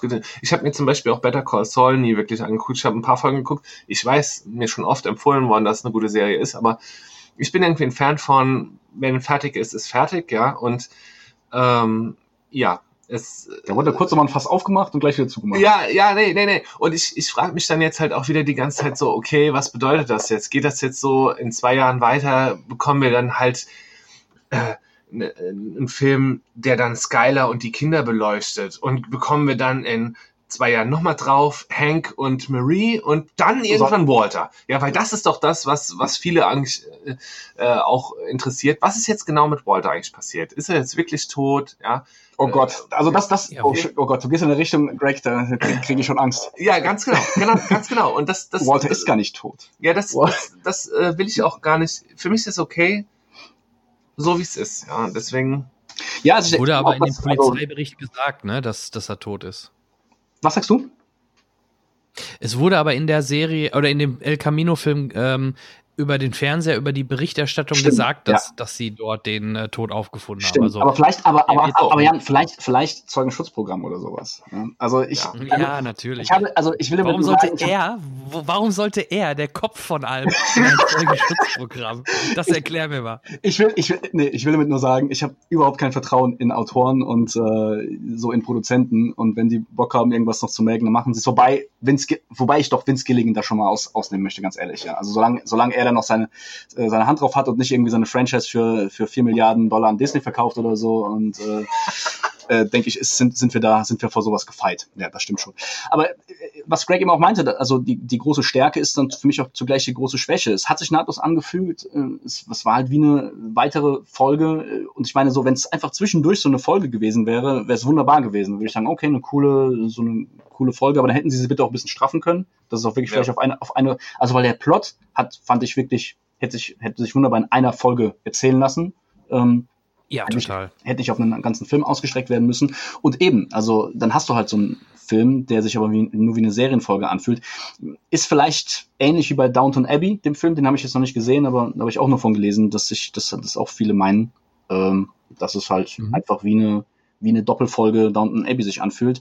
Und da kann man natürlich dann jetzt zu Recht argumentieren oder fragen, naja, was, was erwartet man denn eigentlich von einer von einem Film zu einer, zu einer Serie? Ist es nicht vielleicht sogar das höchst erstrebenswerte, dass sich das genau naht, wieder nahtlos einfügt und so weiter und so fort? Aber ich, ich fand es eben auch ziemlich beliebig. Also ich dachte nicht, dass das jetzt der, der, der offene, interessante Teil ist, der noch irgendwie noch eine weitere Erklärung äh, bedarf. Aber ich habe mich moderat unterhalten gefühlt und äh, hat, wie gesagt, der Franchise auch nicht wehgetan. Okay, ja. Ja, ja, genau. Und ich glaube auch nicht, also ich glaube nicht, dass da noch was kommt. Ich hoffe eher mal äh, auf die gerade schon genannte äh, neue Staffel von äh, Better Call Saul, weil die mhm. letzte Staffel wirklich sehr cool geendet hat. Mhm. Da würde ich mich halt sehr freuen, wenn es da weitergeht. Und ähm, da hat man ja auch den Mike wieder damals reingebracht. Das passte ja, ja auch zeitlich, weil es ja. halt ähm, davor spielt, ne? Daher ja. passte das. Absolut. Ein bisschen schade ist äh, der Tod von Robert Forster, der den Ed gespielt hat. Stimmt. Mhm. Der ja. Staubsaugermann? Der Staubsaugermann, ja. Genau. Ja, das ist doch der aus Jackie ja. Brown, oder? Das ist der aus Jackie Brown. Das ja, ist der, der, der, genau. Der war sehr cool. Officer, sehr cool, der Typ, auf jeden Fall. Ja, das stimmt. Ja, vor allem er ist an dem Tag gestorben, wo, wo, die, wo El Camino released worden ist. Ja, oh Mann. Ja, das Wenn das mal kein Zeichen ist. ja. Der Greg. ja, es ich frage ist, nur, was für ein Zeichen. Ja, es äh, ist auf jeden Fall tragisch. Also er ist schon mal raus, ja. Ja, also mit, ihm gibt es noch ein, mit ihm gibt's ja keine, genau, keine Fortsetzung. Ja, ja, leider. Naja, gut, den, den kannst du ja heutzutage auch komplett digital nachbauen. Ja. Das, äh, das stimmt. Also ja. das, das, das Zeitalter, das steht unmittelbar. Überleitung. Das, genau, sehr gute Überleitung sogar, denke ich mal, Jan, weil wahrscheinlich möchtest du zum, zum nächsten Film zu sprechen kommen, der das ganz gut äh, schon heute. Habe ich kurz drüber nachgedacht, Könnt, könnte ich machen. Wenn wir von dem gleichen Film sprechen, dann ja. Ich gehe, ich glaube, äh, sag einfach mal. Äh, spielt ein Österreicher mit? Äh, ach so, das wäre der andere Film gewesen. Ja, stimmt. guter, guter Punkt. Also wir hatten ja noch zwei Filme da so, äh, glaube ich, im Rooster, von denen du auch ein bisschen erzählen wolltest. Ähm, also wir meinen jetzt von den anderen. Du denn jetzt? Wo, der, wo, ein, wo, ein, wo ein junger Prinz, ein Fresh Prince mitspielt. ah, ja, können wir gerne, können wir gerne zuerst machen. Guter Punkt, ja. Aber genau, also ich muss sagen, ich habe ihn nicht gesehen. Ich habe Gemini Man habe ich, nicht, hab, hab ich nicht gesehen, aber ich habe ein bisschen, ich habe einen Trailer geguckt, ich habe ein paar Reviews mir angeschaut und ähm, würde mich jetzt auch mal interessieren, was, was du davon gehalten hast. Gerne. Also der Vorteil an dem Trailer ist, dass er halt nicht in 60 FPS läuft. Also der Film, ich habe ihn in HFR so mit 60 Bildern pro Sekunde gesehen und ähm, leider, ich bin eigentlich Freund von neuen Technologien, aber leider hat irgendwie diese 60 Bilder pro Sekunde das Ganze wieder abgewertet. Es hatte nicht dieses, ja, so blöd es klingt, das Cineastische, dass es mhm. wirklich ein Actionfilm ist. Es wirkte die ganze Zeit eher wie eine Dokumentation, mhm. wo die Kamera halt mitläuft und man sieht, was er wo wie macht. Mhm. Ähm, der junge Will Smith meistens sah es ganz gut aus. Es gab so Szenen und Einstellungen, wo man dann doch dachte, hm, passt nicht so ganz.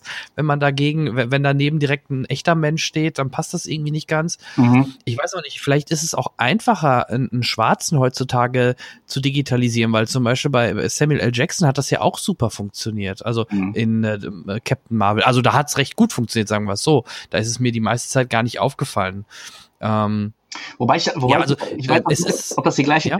die, ich weiß nicht, ob das die gleiche Technik ist, weil ich glaube, das eine ist dann ja wirklich so, Ver, also das Verjüngung. Das heißt, es spielt schon Samuel Jackson, der dann einfach, äh, was weiß ich, seine Falten geglättet bekommt oder dies und das. Und das andere mhm. ist dann wirklich diese, diese komplette dreidimensionale Rekonstruktion des Gesichts. Ich glaube, das, also ich, ich, weiß es nicht, wie das jetzt genau da gelaufen also ist. Also war das so? Also äh, hat, hat Will Smith die Parts nicht auch gespielt und dann wurde das äh, ummodelliert? Oder? Er hat sie, also er, er hat, das weiß ich jetzt halt nicht. Er hat sie, doch, doch, er hat sie schon selbst gespielt, aber wie, so wie ich das verstanden habe, ist es halt wirklich, also nichts mehr von seinem, ähm, von seinem eigentlichen Gesicht selbst gewesen, sondern sie haben halt einfach seine Performance zwar schon geholt, ähm, für, die, für, für die mimischen Daten und sowas, aber nichts von seinem Gesicht ist, ist das Originalgesicht. Das heißt also, es wurde einfach komplett, er wurde wie komplett wegretuschiert und durch eine Computerpipeline dann wieder hin, hinzugefügt.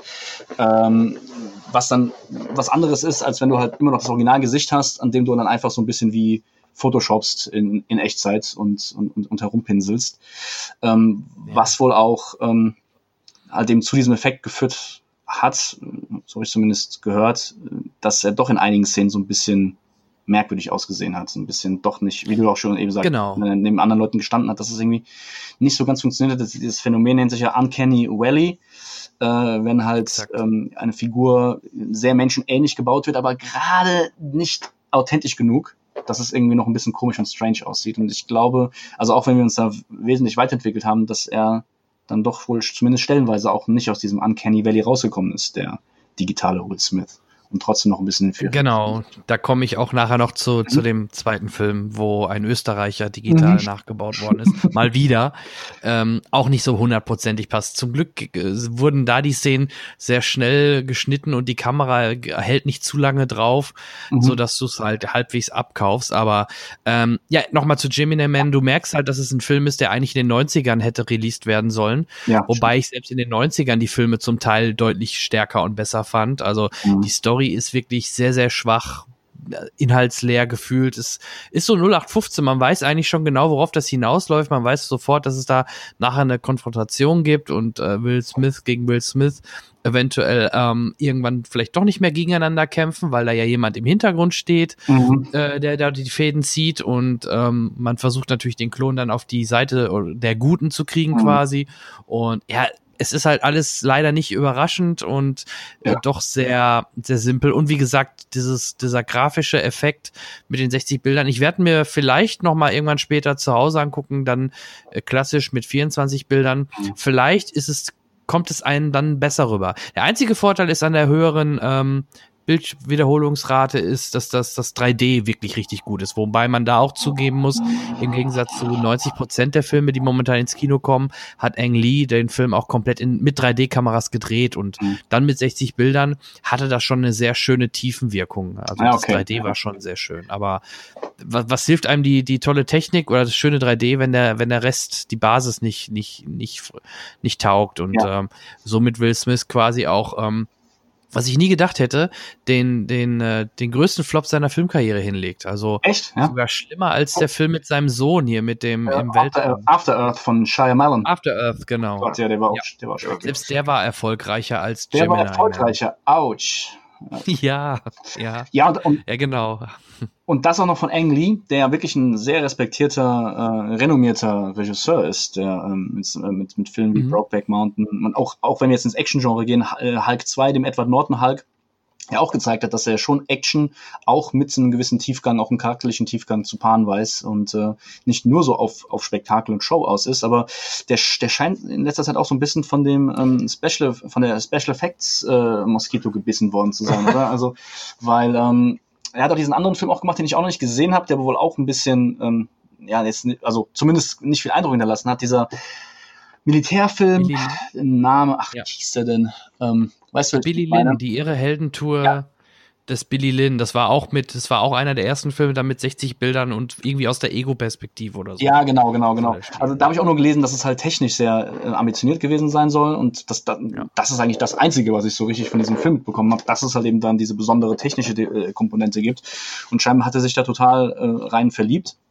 Ich persönlich kann diesen ganzen 16 FPS, 60 FPS oder auch 48 FPS wie auch der Hobbit äh, Trend nicht so ganz nachfühlen, aus genau den gleichen Gründen, weil es sich ja eben nicht so cineastisch ja. anfühlt. Aber es ist wahrscheinlich dann auch wieder so ein bisschen so ein Generationending, weil wir über 30-Jährigen kennen, denke ich halt, diese, diesen Effekt so von Videokassetten, von VHS-Kassetten äh, oder, oder auch wenn man selbst mit seinem eigenen billig Camcorder halt gefilmt hat, ähm, weil wenn du jetzt normal, also wenn du mit, normal mit der Kamera filmst, mit einer alten Kamera filmst, dann hat die ja immer noch dieses Fernsehformat drin. Ja, also das heißt, die arbeitet auch mit 50 Halbbildern und 50 Halbbilder mhm. ist zwar technisch gesehen ähm, nicht so geil wie jetzt Vollbilder, aber der Effekt von der von den Bewegungen her ist ähnlich. Das heißt also, du hast nicht diese Unschärfe, wenn wenn wenn sich die Kamera schnell bewegt, wenn schnell bewegt, hast du nicht so viel Bewegungsunschärfe drin, sondern es wirkt alles viel, viel flüssiger. Und das halt, ich denke, das ist so eine Ästhetik, an, an die sich unsere Generation dann auch immer wieder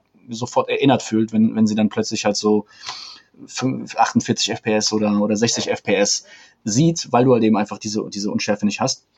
Aber für mich ist es halt auch durch, durchaus ein wesentlicher Teil für die, für die, für die Kino-Experience. Deswegen, jo, ob man sich mhm. dann auch mal daran gewöhnen wird, äh, weiß ich nicht. Ob das dann auch wirklich dann der, der neue de facto Standard äh, wird, das, das zeigt sich dann auch. Aber also für mich persönlich gibt es da jedenfalls auch keinen Mehrwert. Und ich habe auch in, in, wiederum ein Review gesehen von jemandem, der mir Film bewusst in 2D geguckt hat, weil er sich eben nicht von der Technik äh, irritieren lassen wollte. Und der meinte eben auch, naja, also so funktioniert er schon mal nicht. Vielleicht funktioniert er mit der ganzen Technik oben drauf, aber das darf ja, ja eigentlich nicht, nicht. Ähm, der Maßstab sein für einen Film, dass der nur funktioniert, Exakt. wenn du da noch diverses technisches Lamborium da oben drauf hast. Ne? Das, das ist ja auch eine Seuche bei Fernsehern. Also wie oft ich in der Verwandtschaft und auf Fernseher gucken muss, wo die Kollegen nichts umgestellt haben und da eine Zwischenbildberechnung stattfindet. Stimmt. Genau das, da, da, genau das da, ist da, da denke ich jetzt mal, boah, sieht das schrecklich aus. Macht ja. die Zwischenbildberechnung aus. Und die fragen mich dann immer, hä, was? Bitte wie? Ne?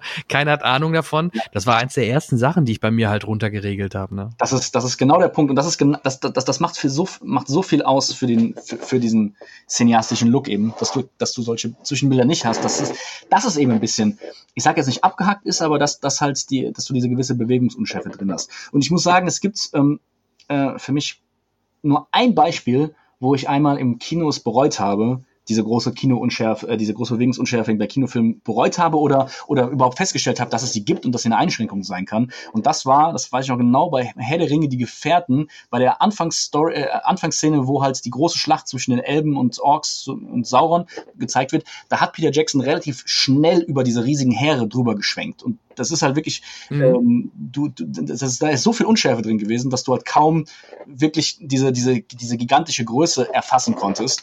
Ähm, das weiß ich, das ist, mir, das ist mir im Gedächtnis geblieben, aber das habe ich einfach äh, festgestellt. Dann gab es einen Shot nachher, hat die Kamera nicht mehr geschwenkt, alles war wieder gut und ähm, es ging wieder ganz, ganz normal weiter. Aber vielleicht hat sich Peter Jackson auch gerade darüber geärgert, dass er halt dann mit seiner, mit seinen Kamerabewegungen ein bisschen eingeschränkt ist und du halt eben durch die Unschärfe da gewisse Sachen nicht zeigen kannst und sich dann auch gedacht, oh, jetzt müssen wir mal hier auf, ähm, aufmotzen, weil das ist wohl schon der Vorteil, dass du halt schneller die Kamera bewegen kannst oder schnellere Bewegungen ins, insgesamt zeigen kannst, ohne dass sie halt gleich so total verblurren. Ähm, aber ist halt jetzt ein Qualitätsmerkmal, was mich persönlich nicht so abholt. Also auch die Transformers-Filme, die auch alle extrem schnell ähm, so geschnitten waren, fand ich jetzt nicht, dass sie da durch diese extrem schnellen Bewegungen und Schnitte unbedingt gewonnen hätten, aber ist dann vielleicht auch so ein ästhetisches Empfinden, was und das, also mit dem man dann einfach mhm. klarkommen muss. Vielleicht eine kleine Korrektur. Ang Lee hat äh, den Hulk gemacht mit äh, den ersten 2003 mit äh, mit Eric Banner. Ach. Den den hat er gemacht. Da war ja die Besonderheit, dass er das oft so als wie Comic Panels äh, gemacht hat. Äh, oh, okay. So, so das, das habe ich falsch abgespeichert. Übergänge und solche Geschichten. Okay. Ja, nicht, ist ja nicht schlimm. Ich war nur gerade ein bisschen irritiert und habe dann sicherheitshalber gerade nochmal nachgeguckt. Und okay. das war 2003 der erste äh, oder der erste größere neue Hulk-Film wieder. Ach ja, ja. krass. Ja, tatsächlich. Ähm, okay. Und mit dem, mit dem 3D und mit dem HFR ist er schon bei Live of äh, P mit angefangen, 2012. Nur, hm. ich weiß, bei uns in den Kinos lief er damals nicht mit HFR, aber da hat er wohl angefangen, äh, mit dieser höheren Bild Bildwiederholungsrate zu arbeiten. Mm, mm. So, ja, also. Als kleiner Fun Fact. Das, äh, naja, also ich meine, es gibt ja so Regisseure, die sich ganz stark darüber definieren. James Cameron ist auch jemand, der immer dann die Technik voranpusht, ja. der quasi fast eigenhändig einfach 3D zurückgeholt hat ins, in, ins Kino mit, seiner, mit Avatar. Ähm, aber jo, ist jetzt also an, an und für sich äh, sind so technische Neuerungen genau, also, nicht unbedingt das, was mich per se ins, in, ins Kino lockt. Und äh, im Falle gerade auch so von ähm, den höheren Bildwiederholungsraten, finde ich, kann es auch mal, also kannst du fast einen, äh, einen nachteiligen Effekt haben. Aber wie gesagt, ist vielleicht, sehen dann vielleicht neue Generationen, die das gar nicht mehr so kennen und die sich eher so jetzt mit, äh, äh mit, mit, mit Twitch-Streaming beschäftigen und bei denen 60 FPS mal Minimum ist, um dann ein flüssiges Spiel hinzubekommen. Ja. Vielleicht wieder eine ganz andere Betrachtungsweise. Das kann natürlich sein. Das mag sein. Also vielleicht macht es ja bei Sinn wie, wie so ein Kammerspiel, Gott des Gemetzels oder sowas. Mhm. Vielleicht macht oder ne, wo sie eh nur am Tisch sitzen da macht's, vielleicht ist das super, weil du eine schöne Schärfe hast, du kannst alles gut sehen bei, bei Kameradrehs oder Schwenks, ist und alles schön butterweich. Ja, es, es, es fühlt ja? sich halt noch realer an. Es, du, es ist noch eher so, als wärst du wirklich genau. da mit am Tisch, das stimmt. Und bei so Actionfilmen denke ich mir auch manchmal so, larger than life ist schon auch mal schön, ne? Also, dass es halt eben nicht genauso aussieht, als würde ich jetzt wirklich da neben mit sitzen oder wie auch immer, sondern genau. dass halt doch noch so eine gewisse äh, Distanz auch dann noch da ist zwischen, zwischen dem Zuschauer und dem Werk. Aber naja. Deswegen war es gerade beim Fantasy-Film wie Hobbit doppelt ein Fehler, meiner Meinung nach. weil man da ja erst recht was anderes sehen will und nicht die Realität. Hat's, genau. Also ich, ich, ich fand auch, also ich, ich dachte mir eher noch so beim, da, beim Hobbit, oh, die Kulissen wirken irgendwie doch wie manchmal wie Kulissen, weil es halt einfach, weil du so einen realistischen ja. Blick drauf hattest, dass, äh, ja, dass man manchmal so ein bisschen die, na, dass, äh, du, du, du zu viel gesehen hast schlussendlich, ja, oder zu viel Eindruck hattest, äh, wo so eine gewisse Distanz vielleicht auch mal geholfen hätte. Naja. Okay. Ähm, ja, mehr Showfläche sollten wir Gemini Man auch nicht geben. Ich glaube nicht, dass unsere Hörer den sie da jetzt unbedingt reinrennen werden. Wahrscheinlich, wenn überhaupt, guckt euch zu Hause an, dann habt ihr wenigstens nicht diesen technische, diesen technisch, diese technische Einschränkung böse gesagt, sondern könnt ihn da wenigstens mit 24 Bildern gucken. Aber in der Summe, wie gesagt, nicht empfehlenswert. Aber du meintest gerade James Cameron. Ja. Und das ist auch äh, wieder eine schöne Überleitung zu einem Film, den ich noch erwähnen möchte, bevor wir dann noch zu einem Film von dir kommen. Mhm. Nämlich äh, James Cameron hat, so wird damit geworben, zum ersten Mal ähm, ähm, seit Terminator 2 wieder an einem Terminator-Film mitgewirkt, also mitproduziert, angeblich auch am Drehbuch mitgeschrieben, ähm, nämlich Terminator Dark Fate. Yep. Und ähm, spannenderweise, der kommt erst nächste Woche in den Staaten ins Kino. Wir hatten den schon fast zwei Wochen oder jetzt eine Woche in den Kinos, also waren da mal ein bisschen oder wurden dort an der Stelle mal wieder oder wurden da mal ein bisschen bevorzugt. Und ähm, ja, ich erstmal meine Frage, habt ihr Terminator gesehen? Und wenn ja, dann gerne los. Und wenn nein, wie steht ihr generell zu der Terminator-Serie? Ja, also nee, leider, ich habe nicht gesehen, Greg, du, hast, auch nicht, du hast noch nicht gesehen. Ähm, ich habe mir, ich hab mir den Trailer gesehen und auch ein paar Reviews äh, wieder mal. Ähm, grundsätzlich bin ich ähm, großer Fan von, von Terminator 1 und vor allen Dingen von Terminator 2.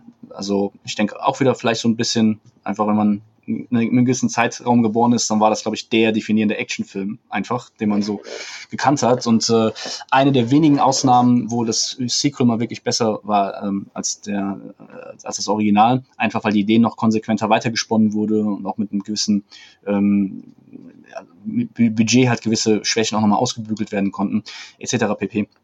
Das hat mir sehr gut gefallen. Terminator 3 dann war so ein, äh, so ein bisschen wie El Camino. Ähm, ja, okay. Ja, Greg, gerne, äußere ja. Nee, ja. Wie stehst du denn zu den ersten beiden? Erstmal. Ja, natürlich. Tolle Filme, auch Terminator-Fan hier.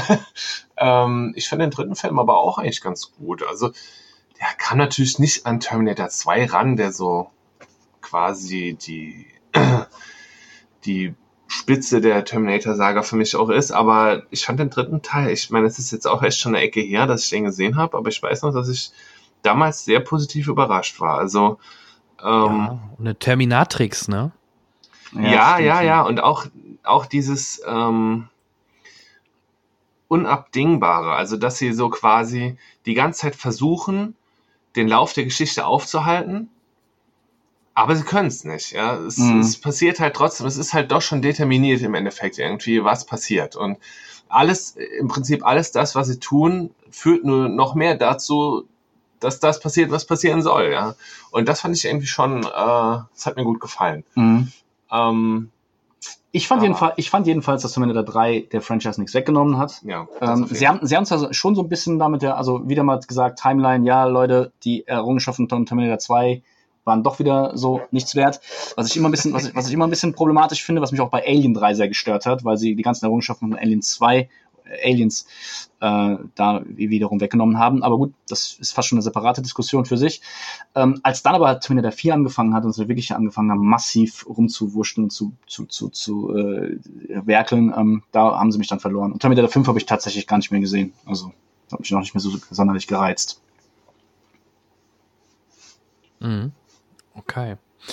Ähm, ja, wie fange ich an? Also es ist ja eine Fortsetzung, die nach Terminator 2 spielt. Also gerade die Filme wie Terminator 3 äh, ignoriert. Mhm. Äh, gut, 4 spielte nur in der Zukunft, wird aber auch halt dadurch natürlich nicht äh, oder spielt auch keine Rolle mehr.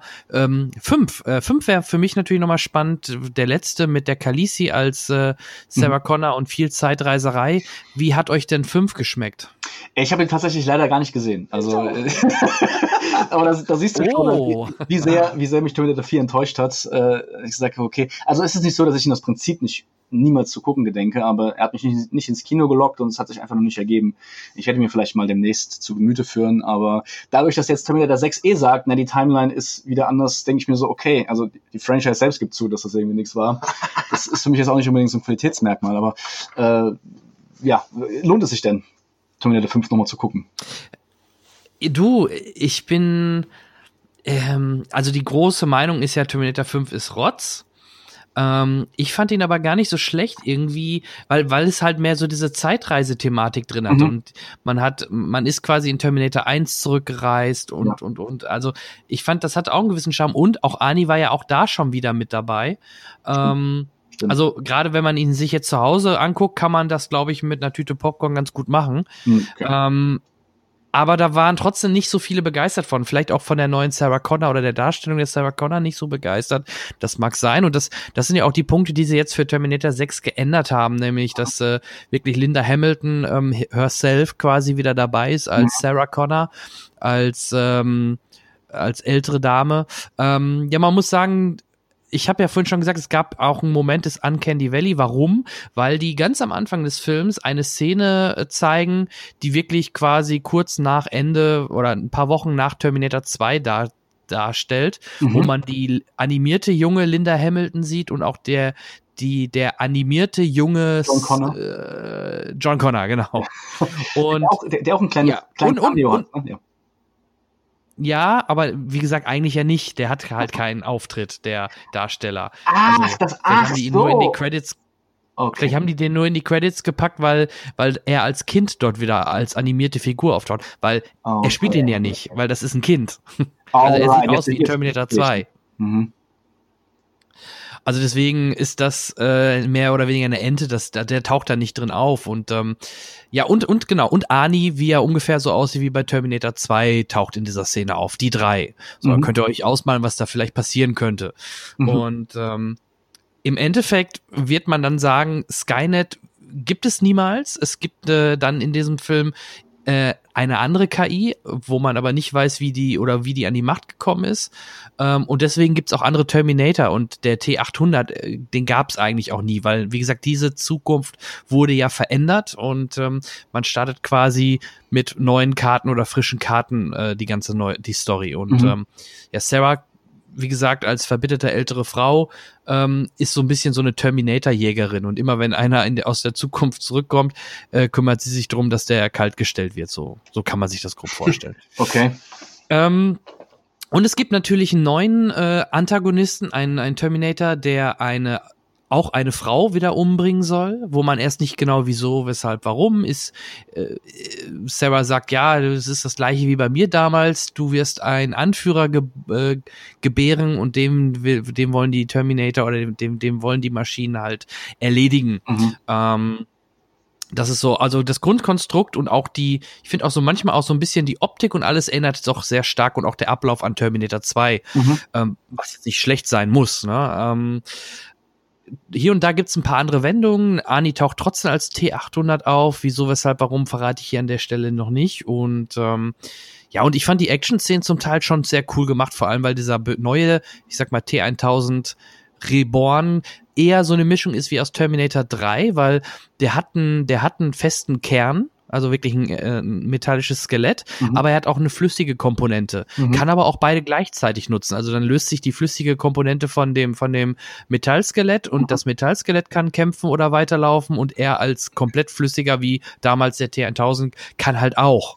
Mhm. Und ähm, das, äh, äh, das ergibt dann oder das da- dadurch ergeben sich im Film ein paar nette Szenen, die diese diese diese Idee dahinter ganz gut umsetzt. Und äh, ja, Tim Miller Regie, ne, den man aus Deadpool, Deadpool kennt. ja. Genau, ähm, deswegen, ich fand die Action und so, also mir hat er gut gefallen. Ich bin aber auch wirklich, ich bin, ich, ich freue mich über jeden, auch wenn es ein Flop ist, ist mir egal. Hauptsache, ich kann mir mal wieder Terminator und Ani angucken. Mhm. So denke ich oft. Ähm, deswegen fand ich auch den Fünfer nicht so schlimm. Ich habe da einfach Spaß dran. Und wenn es auch, er ist so ein Guilty Pleasure. Selbst wenn es Trash wäre, glaube ich, hätte ich da richtig Spaß dran. Und es ist ja, wenn, dann sehr hochpolierter Trash. Also es ist ja, Ja. jetzt nicht ein, es ist ja kein äh, Sharknado oder sowas, sondern es ist immer noch äh, sehr hochwertig produziert und mir macht's halt trotzdem Spaß. Und Dark Fate macht mir auch wieder Spaß, eröffnet wieder Möglichkeiten für die Zukunft. Wobei, wenn ich jetzt schon hier lese, äh, erste Artikel, obwohl er noch nicht mal in den Staaten und in China gelaufen ist, wer ist schuld an einem Terminator Dark Fate Flop? James Cameron versus Tim Miller. Oh Mann. Ähm, dann fangen die schon, bevor der offiziell in den Staaten gestartet ist, schon über diese Diskussion, äh, wer für diesen Flop zuständig ist. Vielleicht ist auch Terminator, vielleicht hätte man es eher wie Joker äh, günstiger, kleiner machen sollen. Äh, und, und, und das Ganze nicht so, äh, ne, so teuer und so als AAA-Blockbuster Mhm. raushauen sollen, weil ich glaube, die Zeit ist vorbei. Das, das, das ist, Terminator ist auch kein, kein MCU oder kein Franchise, Mhm. meiner Meinung nach, wo du zig Filme machen kannst. Du hast immer eine Story eigentlich und die versuchen sie jetzt irgendwie zu modifizieren, Ja. irgendwie zu erweitern, nur meistens kommt man nicht mehr an die Originalen ran. Ja. Und das ist, finde ich, das Problem. Dann soll man das lassen, lieber ein bisschen günstiger produzieren, gerne auch weitermachen, ja. Aber ähm, ja, sie lernen es scheinbar nicht. Ja, das ist. Ähm, Aber, aber, aber wie gesagt, guckt nur euch gerne an. Also ich hatte, ich hatte sehr viel Spaß, bei, also ich hatte Spaß bei dem Film, mir hat er gut gefallen und er ist auch wieder ein bisschen härter. Er hat eine, ich glaube in Deutschland auch eine FSK 16 und ein A, ich weiß nicht, ob es ein A-Rating, aber auf jeden Fall etwas höher auch in den Staaten, meine ich. Und das ist seit Terminator 2 der erste Terminator-Film wieder ab 16. Also er ist nicht ganz so weich gespült wie, wie, äh, wie die 12er Varianten. Ich glaube, selbst Terminator 3 war damals ab 12 und ach, 4 und 5 auch. Und ja, Nee, das ist also Terminator er ist 2 wieder ein bisschen härter. Das, das schon auch Härte nochmal definiert gehabt. Ne? Für so einen damals, keine Ahnung, wie alt war ich da damals, als ich den gesehen habe, zum ersten Mal so für so einen 11-, 12-Jährigen war das schon so der, Fall, ja. der Shit. Und ich meine, als 11-, 12-Jähriger guckst du dir halt Filme ab 16 an, ne? Du guckst dir keine Filme ab 12 an, wenn du 12 bist. Ja. Wer macht das denn? Bitte Aber schön. Terminator 1, was hatte der für eine Frage? Den fand ich auch hart. Ja, der, der war halt auch, der war ja technisch gesehen eigentlich noch mehr ein B-Movie. Ja, Und, absolut. ja. Es kann sogar sein, dass der, ich weiß, ich weiß nicht, was für ein Rating der hatte. Aber also es würde mich nicht wundern, wenn er auf jeden Fall noch mehr härter war, weil er Ähm, n- nicht versucht hat, in so ein großes Publikum, glaube ich, anzusprechen, sondern sich schon noch ein bisschen. Ich kann das halbwegs aufklären. Ähm, Terminator 1 hatte 20 Szene Neuprüfung und bei der Neuprüfung ist er dann ab 16 äh, durchgegangen. Ah, ja. Daher vermute ich mal, dass er damals in den 90ern sogar eine FSK 18 hat, Das- ohne das jetzt hier Ja. zu sehen. Aber sonst hätten sie ja keine Neuprüfung gemacht. Ja, ja, ja. Also das würde mich, würd mich gar nicht wundern. Ich habe jetzt zwar ni- nicht mehr so die einzelnen Gewalten, gewaltvollen Szenen so im Kopf, aber ich weiß so von der in, insgesamten Ästhetik her und so, dass es ein viel schonungsloserer, kompromissloserer Film war. Auch wie der Terminator selbst dann da in der einen Szene so sein, sein halbes Gesicht schon so am Verfaulen ist, weil, weil, weil die Haut abgestorben ist nach den Kämpfen. Äh, Also das fand ich schon auch damals ähm, alles sehr krass. Nee, also ich werde mir auf jeden Fall Terminator 6 auch, auch an, äh, antun, sage ich mal. Äh, Terminator 5, 5 vielleicht, vielleicht vorher auch, wobei das ziemlich optional ist, hat ja kein, baut ja nicht aufeinander auf. Und ähm, Nee, überhaupt nicht. bin, bin, bin schon auch durchaus gespannt, muss ich sagen. Also auch gerade durch die Tatsache, dass halt James Cameron noch dabei ist, ob man zumindest ein bisschen was von davon spürt, so von, von dem, ähm, ähm, von, von dem, ähm, von seinem Geist. Ich meine, James Cameron ist ja selbst auch eigentlich jemand, der das, der einfach das Blockbuster-Kino immer wieder neu definiert hat, aber das war es halt. Er war immer Pionier und ähm, so einen AAA-Titel 91, 92 rauszubringen, war halt schon mal was anderes ähm, als dann 2019. Das ist, äh, Mhm. damals hat er halt eben dann einfach, oder auch mit Titanic und damit Avatar wieder, hat er dann einfach immer neue Standards gesetzt und wie du schon auch sagst, heute ist, ist es halt nichts mehr so Besonderes und mit diesem äh, Bigger and Better kommst du halt auch nur so und so weit. Ja? Also wenn du halt eben dann einfach immer nur eine Action-Szene noch mehr auf die, auf die andere drauf stapelst, äh, muss das nicht unbedingt dann am Ende dann auch den, den besseren, höher gestapelten Film ergeben. Ja, genau. Also, ja. Aber ich, wie gesagt, ich freue mich, wenn, wenn trotzdem ein paar mehr reingehen, dass wir da vielleicht noch einen weiteren bekommen. Ich weiß, viele, äh, eigentlich sollten die Hardcore-Fans sagen, bitte nicht, bitte nicht, aber wie ich gerade schon sagte, ich habe da Spaß dran an sowas. Finde ich, finde find ich völlig, find völlig in Ordnung. Und äh, ich finde es immer schade, wenn halt, wenn halt, wenn halt alte, wenn die alten Filme so ein bisschen, bisschen mit kaputt gemacht werden, aber auf der anderen Seite ähm, ist das, glaube ich, so, also bin ich schon glücklich, wenn James Cameron einfach mit dabei ist. Also dann fühlt sich das für mich schon so ein bisschen an, hat wen- wenigstens der Autor selbst äh, sein Okay gegeben und gesagt, gut, so, so darf das, darf das gerne weitergehen. Das wäre vielleicht Ja, mein, mein einziger Wunsch. Geld bekommen und dann sagt er gerne okay, ne? Was sagst du? Und vielleicht kriegt er, vielleicht hat er einen Geld voll Sack, äh, einen Sack voll Geld bekommen und dann äh, sagt er gerne, ja, okay. Ja, das ist natürlich andere du Sache, nicht, ne? Das stimmt schon. genau Also ein wir- wirkliches Qualitätsmerkmal muss es dann auch nicht sein, wie wir auch an, von, von George Lucas her wissen, aber gut. Jeden, jedenfalls, also ich, ich sehe auch immer wieder gerne den Terminator-Look. So an für sich, den, so ein schönes Exoskelett, so einen schönen T800 äh, und natürlich Oh ja, Barney, solange, genau. solange er es noch macht. Also kann ich mir auch mal immer geben. 72. 72, alter Was Schwede. 72? Ah, Schwarzenegger. Oh, Sein Alter. oh je. Wahnsinn, oder? Hi caramba. Ja, also mal gucken, wie lange wie lang der uns noch erhalten bleibt. Also ich meine, ich, ich finde ich find's ja cool, dass er auf jeden Fall nach seiner Gouverneurskarriere äh, Karriere nochmal zurückgekehrt ist zu den Filmen, aber ja, kannst natürlich dann in, de, in dem Alter nicht mehr die, also nicht mehr auf die gleiche Weise agieren und auch einfach nicht, also Ja. dass man es dir abkauft, vor allen Dingen.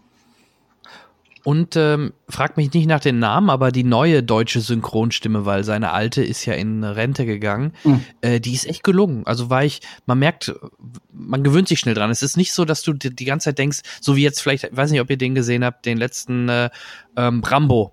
Da Ja. hat ja äh, Sylvester Stallone, übrigens, ich glaube 74, äh, hat da eine neue Synchronstimme bekommen und die war halt eine ganz, an- also die klang sofort ganz anders und äh, das merkt, das, das hat einen doch ein bisschen irgendwie gehemmt oder es passte irgendwie nicht, weil man äh, ihn halt immer mit der anderen Stimme kannte. Bei Schwarzenegger fand ich, äh, haben sie echt eine gute, gute Synchronstimme erwischt, die, die das kaum, wo du kaum merkst, dass es ein, dass es wer anders ist. Und das ist ja eigentlich immer das Beste an der, äh, wenn, wenn das passt. Die hätten ja. konsequent sein müssen und Sylvester Stallone auch die gleiche neue Synchronstimme geben sollen, weil es war der, wurde ja gesprochen viele Jahre von dem, von dem gleichen Synchronsprecher. Äh, Hätte, hätte, wäre das Hast du recht. Ja. wäre das vielleicht konsequenter gewesen. ja, haben sie leider nicht gemacht. Jetzt, wo du es sagst, klar, stimmt, das ist ja die gleiche Stimme sogar. Ja, ja. Schade, haben sie da nicht gemacht. Da haben sie einen anderen genommen und der klang, der klang dann doch ganz anders als äh, der eigentliche Synchronsprecher. Gut, ähm, am Betracht der Zeit, ähm, ich, ihr wolltet mir aber, oder ich weiß nicht, ob ihr beide den gesehen habt, Daniel, du wolltest mir aber auch noch einen Film vorstellen, den ich mir unbedingt anschauen soll. Genau, genau, genau. Ich, ich mache es auch ganz, ganz schnell. Äh, Das ist Parasite, ein südkoreanischer Film von ähm, Bong Joon-ho, wenn ich das richtig ausspreche. Ähm, das ist ein Regisseur, den kennt man vielleicht von Snowpiercer. Und ähm, Ah, okay. von, Ja. von, von The Host, das ist so ein Monsterfilm Anfang der 2000er gewesen. Äh, da hat er, glaube ich, noch Memories of Murder gemacht und äh, noch so den einen oder anderen Film. Ähm, und Parasite ist äh, also erstmal super krass geratet. Also so, ähm, wenn ich mir hier IMDb angucke, ist er bei 8,5 bei 50.000 Votes. Äh, hat einen irgendwie Metascore von 95. Ähm, ganz, also ganz positive Stimme im Vorfeld habe ich da schon mitbekommen, bin dann sehr, entsprechend sehr neugierig reingegangen und bin auch nicht enttäuscht worden. Also ich mm, muss sagen, es ist ein wirklich sehr innovativer, frischer, witziger Film.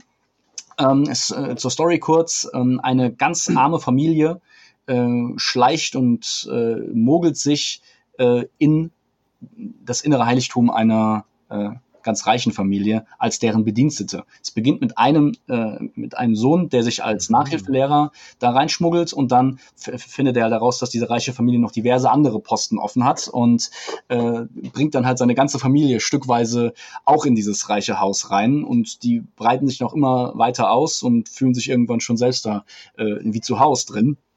Und das ist erstmal eine, interess eine interessante Prämisse und man könnte sich dann ja vorstellen, wo das, wo das Ganze dann hin, hinläuft, weil wie gesagt, es kommen immer mehr in dieses Haus und ähm, die haben, sind auch sehr geschickt darin, halt die, die, ähm, die, die, die reiche Familie halt an der Nase herumzuführen und da ihr Spiel zu spielen. Ähm, aber dann passieren Dinge, Twists, mehrfach sogar, die, die dann nochmal eine ganz neue Richtung im Film auch einschlagen und die den Film dann eben auch so besonders machen, weil es ist nicht nur ein Thriller oder nicht nur eine Komödie, äh, es ist wirklich ein, hat, hat Anteile von, von ganz vielen verschiedenen Genres. Ähm, und bleibt immer dabei sehr menschlich. Also, obwohl es jetzt äh, eine andere Mentalität ist, eine andere Kultur in Südkorea, kann man sich das wunderbar hier angucken und mit allen, also mit allen ähm, Wendungen und äh, den Charakteren auch wunderbar mitfiebern. Und äh, man lacht auf der einen Seite, es gibt blutige Szenen, auf der anderen Seite kompromisslos äh, auf eine ganz eigene Weise. Also sollte man sich wirklich mal angesehen haben. Ja, klingt gut. Ich äh, im letzten Cast hatte das der, da hatte ich den Peter äh, Dickmeier zu Gast, auch äh, Filmkritiker und äh, ja, der hat mir den damals auch schon nahegelegt und äh, jetzt habe ich es nochmal bestätigt bekommen. Also ich, ich bin sehr gespannt. Bin äh, also wenn, wenn du sagst, äh, der ist gut und wenn der erfolgreich wird, dann wird es ja nicht lange dauern, dann wird es wahrscheinlich ein US-Remake wahrscheinlich geben. Das, das, Äh, kann, das, gut, das kann gut Wahrscheinlich. sein. Zumal, zu, zumal der, ähm, der Regisseur da ja auch in Amerika keinen so tollen Stand hat. Also zumindest sein letzter Film Snowpiercer ist, glaube ich, gar nicht in den Kinos in, in Amerika veröffentlicht worden. Gab aber einen konkreten Twist Ah, mit, der, okay. mit der damals noch existierenden Weinstein Company. Die wollten den Film massiv umcutten und er wollte das nicht. Und dann haben sie gesagt, ja, dann pff, veröffentlich, veröffentlichen wir einfach. Dann nicht. Pech gehabt. Ähm, wobei jetzt vielleicht äh, na- nach, nach dem Fall der Weinstein Company und nachdem er sich noch ein bisschen Renommee erarbeitet hat, ähm, kommt er vielleicht dann auch weltweit gut durch. Aber ich glaube, im Großen und Ganzen ist das ein noch, noch insgesamt sehr ähm, wenig beachteter Regisseur, der, der sicher noch, äh, also, äh, äh, noch von sich reden machen wird. Okay, cool. Greg, hast du den auch gesehen oder? Nee, also ich wollte mir unbedingt angucken, hatte noch keine Zeit bis jetzt, aber ich habe ihn auch von Arbeitskollegen empfohlen bekommen und ähm, ja, aber also ich habe den Trailer, hatte ich auch schon mal gesehen, habe gedacht, okay, würde ich mir wirklich gerne angucken und äh, ja, es steht ganz oben auf meiner Liste auf jeden Fall. Ist auf jeden Fall Ja, wirklich sehr ein sehr, sehr interessanter Film. Muss noch vorsichtig sein, dass man ihn nicht zu sehr hypt, weil ähm, es nicht so ein Film ist, der so wirklich, also also das Ende ist auch jetzt nicht so, also du, du, du, es endet nicht mit so einem krassen Release, dass du sagst, boah, geil, das ist, das ist dieser ganze Hyper gerechtfertigt, sondern es ist schon auch, ähm, hat auch stillere Töne, ruhigere Töne und ich würde jetzt sagen, gerade das Ende ist nicht unbedingt die, ähm, der aller, aller, aller stärkste Teil von dem, von dem kompletten Film, aber jetzt nicht so, dass man sagt, äh, blödes Ende, sondern äh, also ich sag, ich sag mal, man hat, glaube ich, auf dem, auf dem Weg zum Ende ähm, das, das, das, den meisten Spaß aus den Situationen, die da generiert werden und den, den, den, den verrückten Twists. Und ähm, jo, es macht einfach, macht einfach Spaß, den Film zu schauen. Ähm, ich bin jetzt gespannt, ob, das, ob es dann irgendwann so eine Gegenbewegung geben wird, äh, wegen dem ganzen Hype, dass dann viele Leute sagen, oh, der, so spektakulär war er ja gar nicht, weil spektakulär ist vielleicht auch wirklich das falsche Wort für den Film. Es ist einfach ein sehr interessanter, schlauer, ähm, gut beobachteter Film. Ähm, und ja, ich, ich hoffe einfach, dass, ähm, dass, ihm der, dass ihm der Hype in Anführungszeichen auch gut tut und äh, es dann nicht wie in der öffentlichen Wahrnehmung nach hinten losgeht. Mhm. Ja, sehr cool. Vielleicht zum Schluss, ähm, wir haben jetzt Ende Oktober, fast Anfang November. Was sind äh, für euch die ein, zwei Highlights noch für das Restjahr, egal ob Serie oder Film? Wo fiebert ihr hin oder wo habt ihr schon quasi Karten für gekauft? Puh, äh, gute Frage. Also ähm, Joker habe ich gesehen, Ad Astra, ein ein anderer toller Science-Fiction-Film, nur an der Stelle ge- gesagt, hat mich ein bisschen an Interstellar erinnert mit Brad Pitt, hat mir auch sehr gut gefallen. Äh, das war ein Film, auf den ich mich auch gefreut habe, aber schon gesehen habe. Du, äh, ich weiß nicht, wie schließt denn mit dir? Vielleicht hole ich mir noch einen Tipp ab von dir. Ja, das ist eine sehr gute Frage. Ich hatte gehofft, dass ihr mir jetzt die mega Empfehlung geben könnt. Ja, es ist. Ähm, also, gar nicht. Also ich, also äh, einer ist. Ja. Ja? Mach Also- ruhig. ich könnte, nee, ich könnte, ich könnte jetzt nur sagen, auf welche Videospiele ich mich freue. Das ist Death Stranding mit Norman Reedus, hat zumindest durch den Schauspieler so einen ganz, ganz bisschen Filmanleihe und Cyberpunk in dem, aber im, erst im nächsten Jahr. Ähm, das sind so an, an Konsumprodukten die, die Dinge, die ich, auf die ich mich jetzt an- als allernächstes groß freue. Aber ähm, ja, ich weiß gar nicht, was zurzeit noch so. Also Mandalorian eben, aber ich weiß gar nicht, das, das hast du eben selbst Mhm. gesagt, einen richtigen Release gibt es dafür noch nicht, wenn eher, eher im nächsten Jahr. Ja, keinen offiziell legalen in Deutschland, ja. Ja, genau. Also, also darauf freue ich mich schon drauf, den zu sehen. Äh, gut, de- der neue Star Wars wird, ist wahrscheinlich auch fürs Weihnachtsgeschäft angedacht, schätze ich mal. Aber ich könnte jetzt nicht sagen, dass ja das dann. 18. Dezember. Ja, okay. Das ist jedenfalls, also ich weiß nicht, ob ich den Film Die Eiskönigin 2? Ist das nicht was, womit ich euch locken kann? Welcher, welcher, welcher? Ja. Die Eis Eiskönigin 2? Ich habe ich hab die Eiskönigin 1 tatsächlich gesehen, aber auch nicht im Kino. Und äh, Eiskönigin 2 werde ich dann vielleicht, wenn sich äh, es irgendwie mit den richtigen Leuten ergibt. ergibt. Greg, mit dir vielleicht. Ja, gerne. Nee, aber äh, Ja.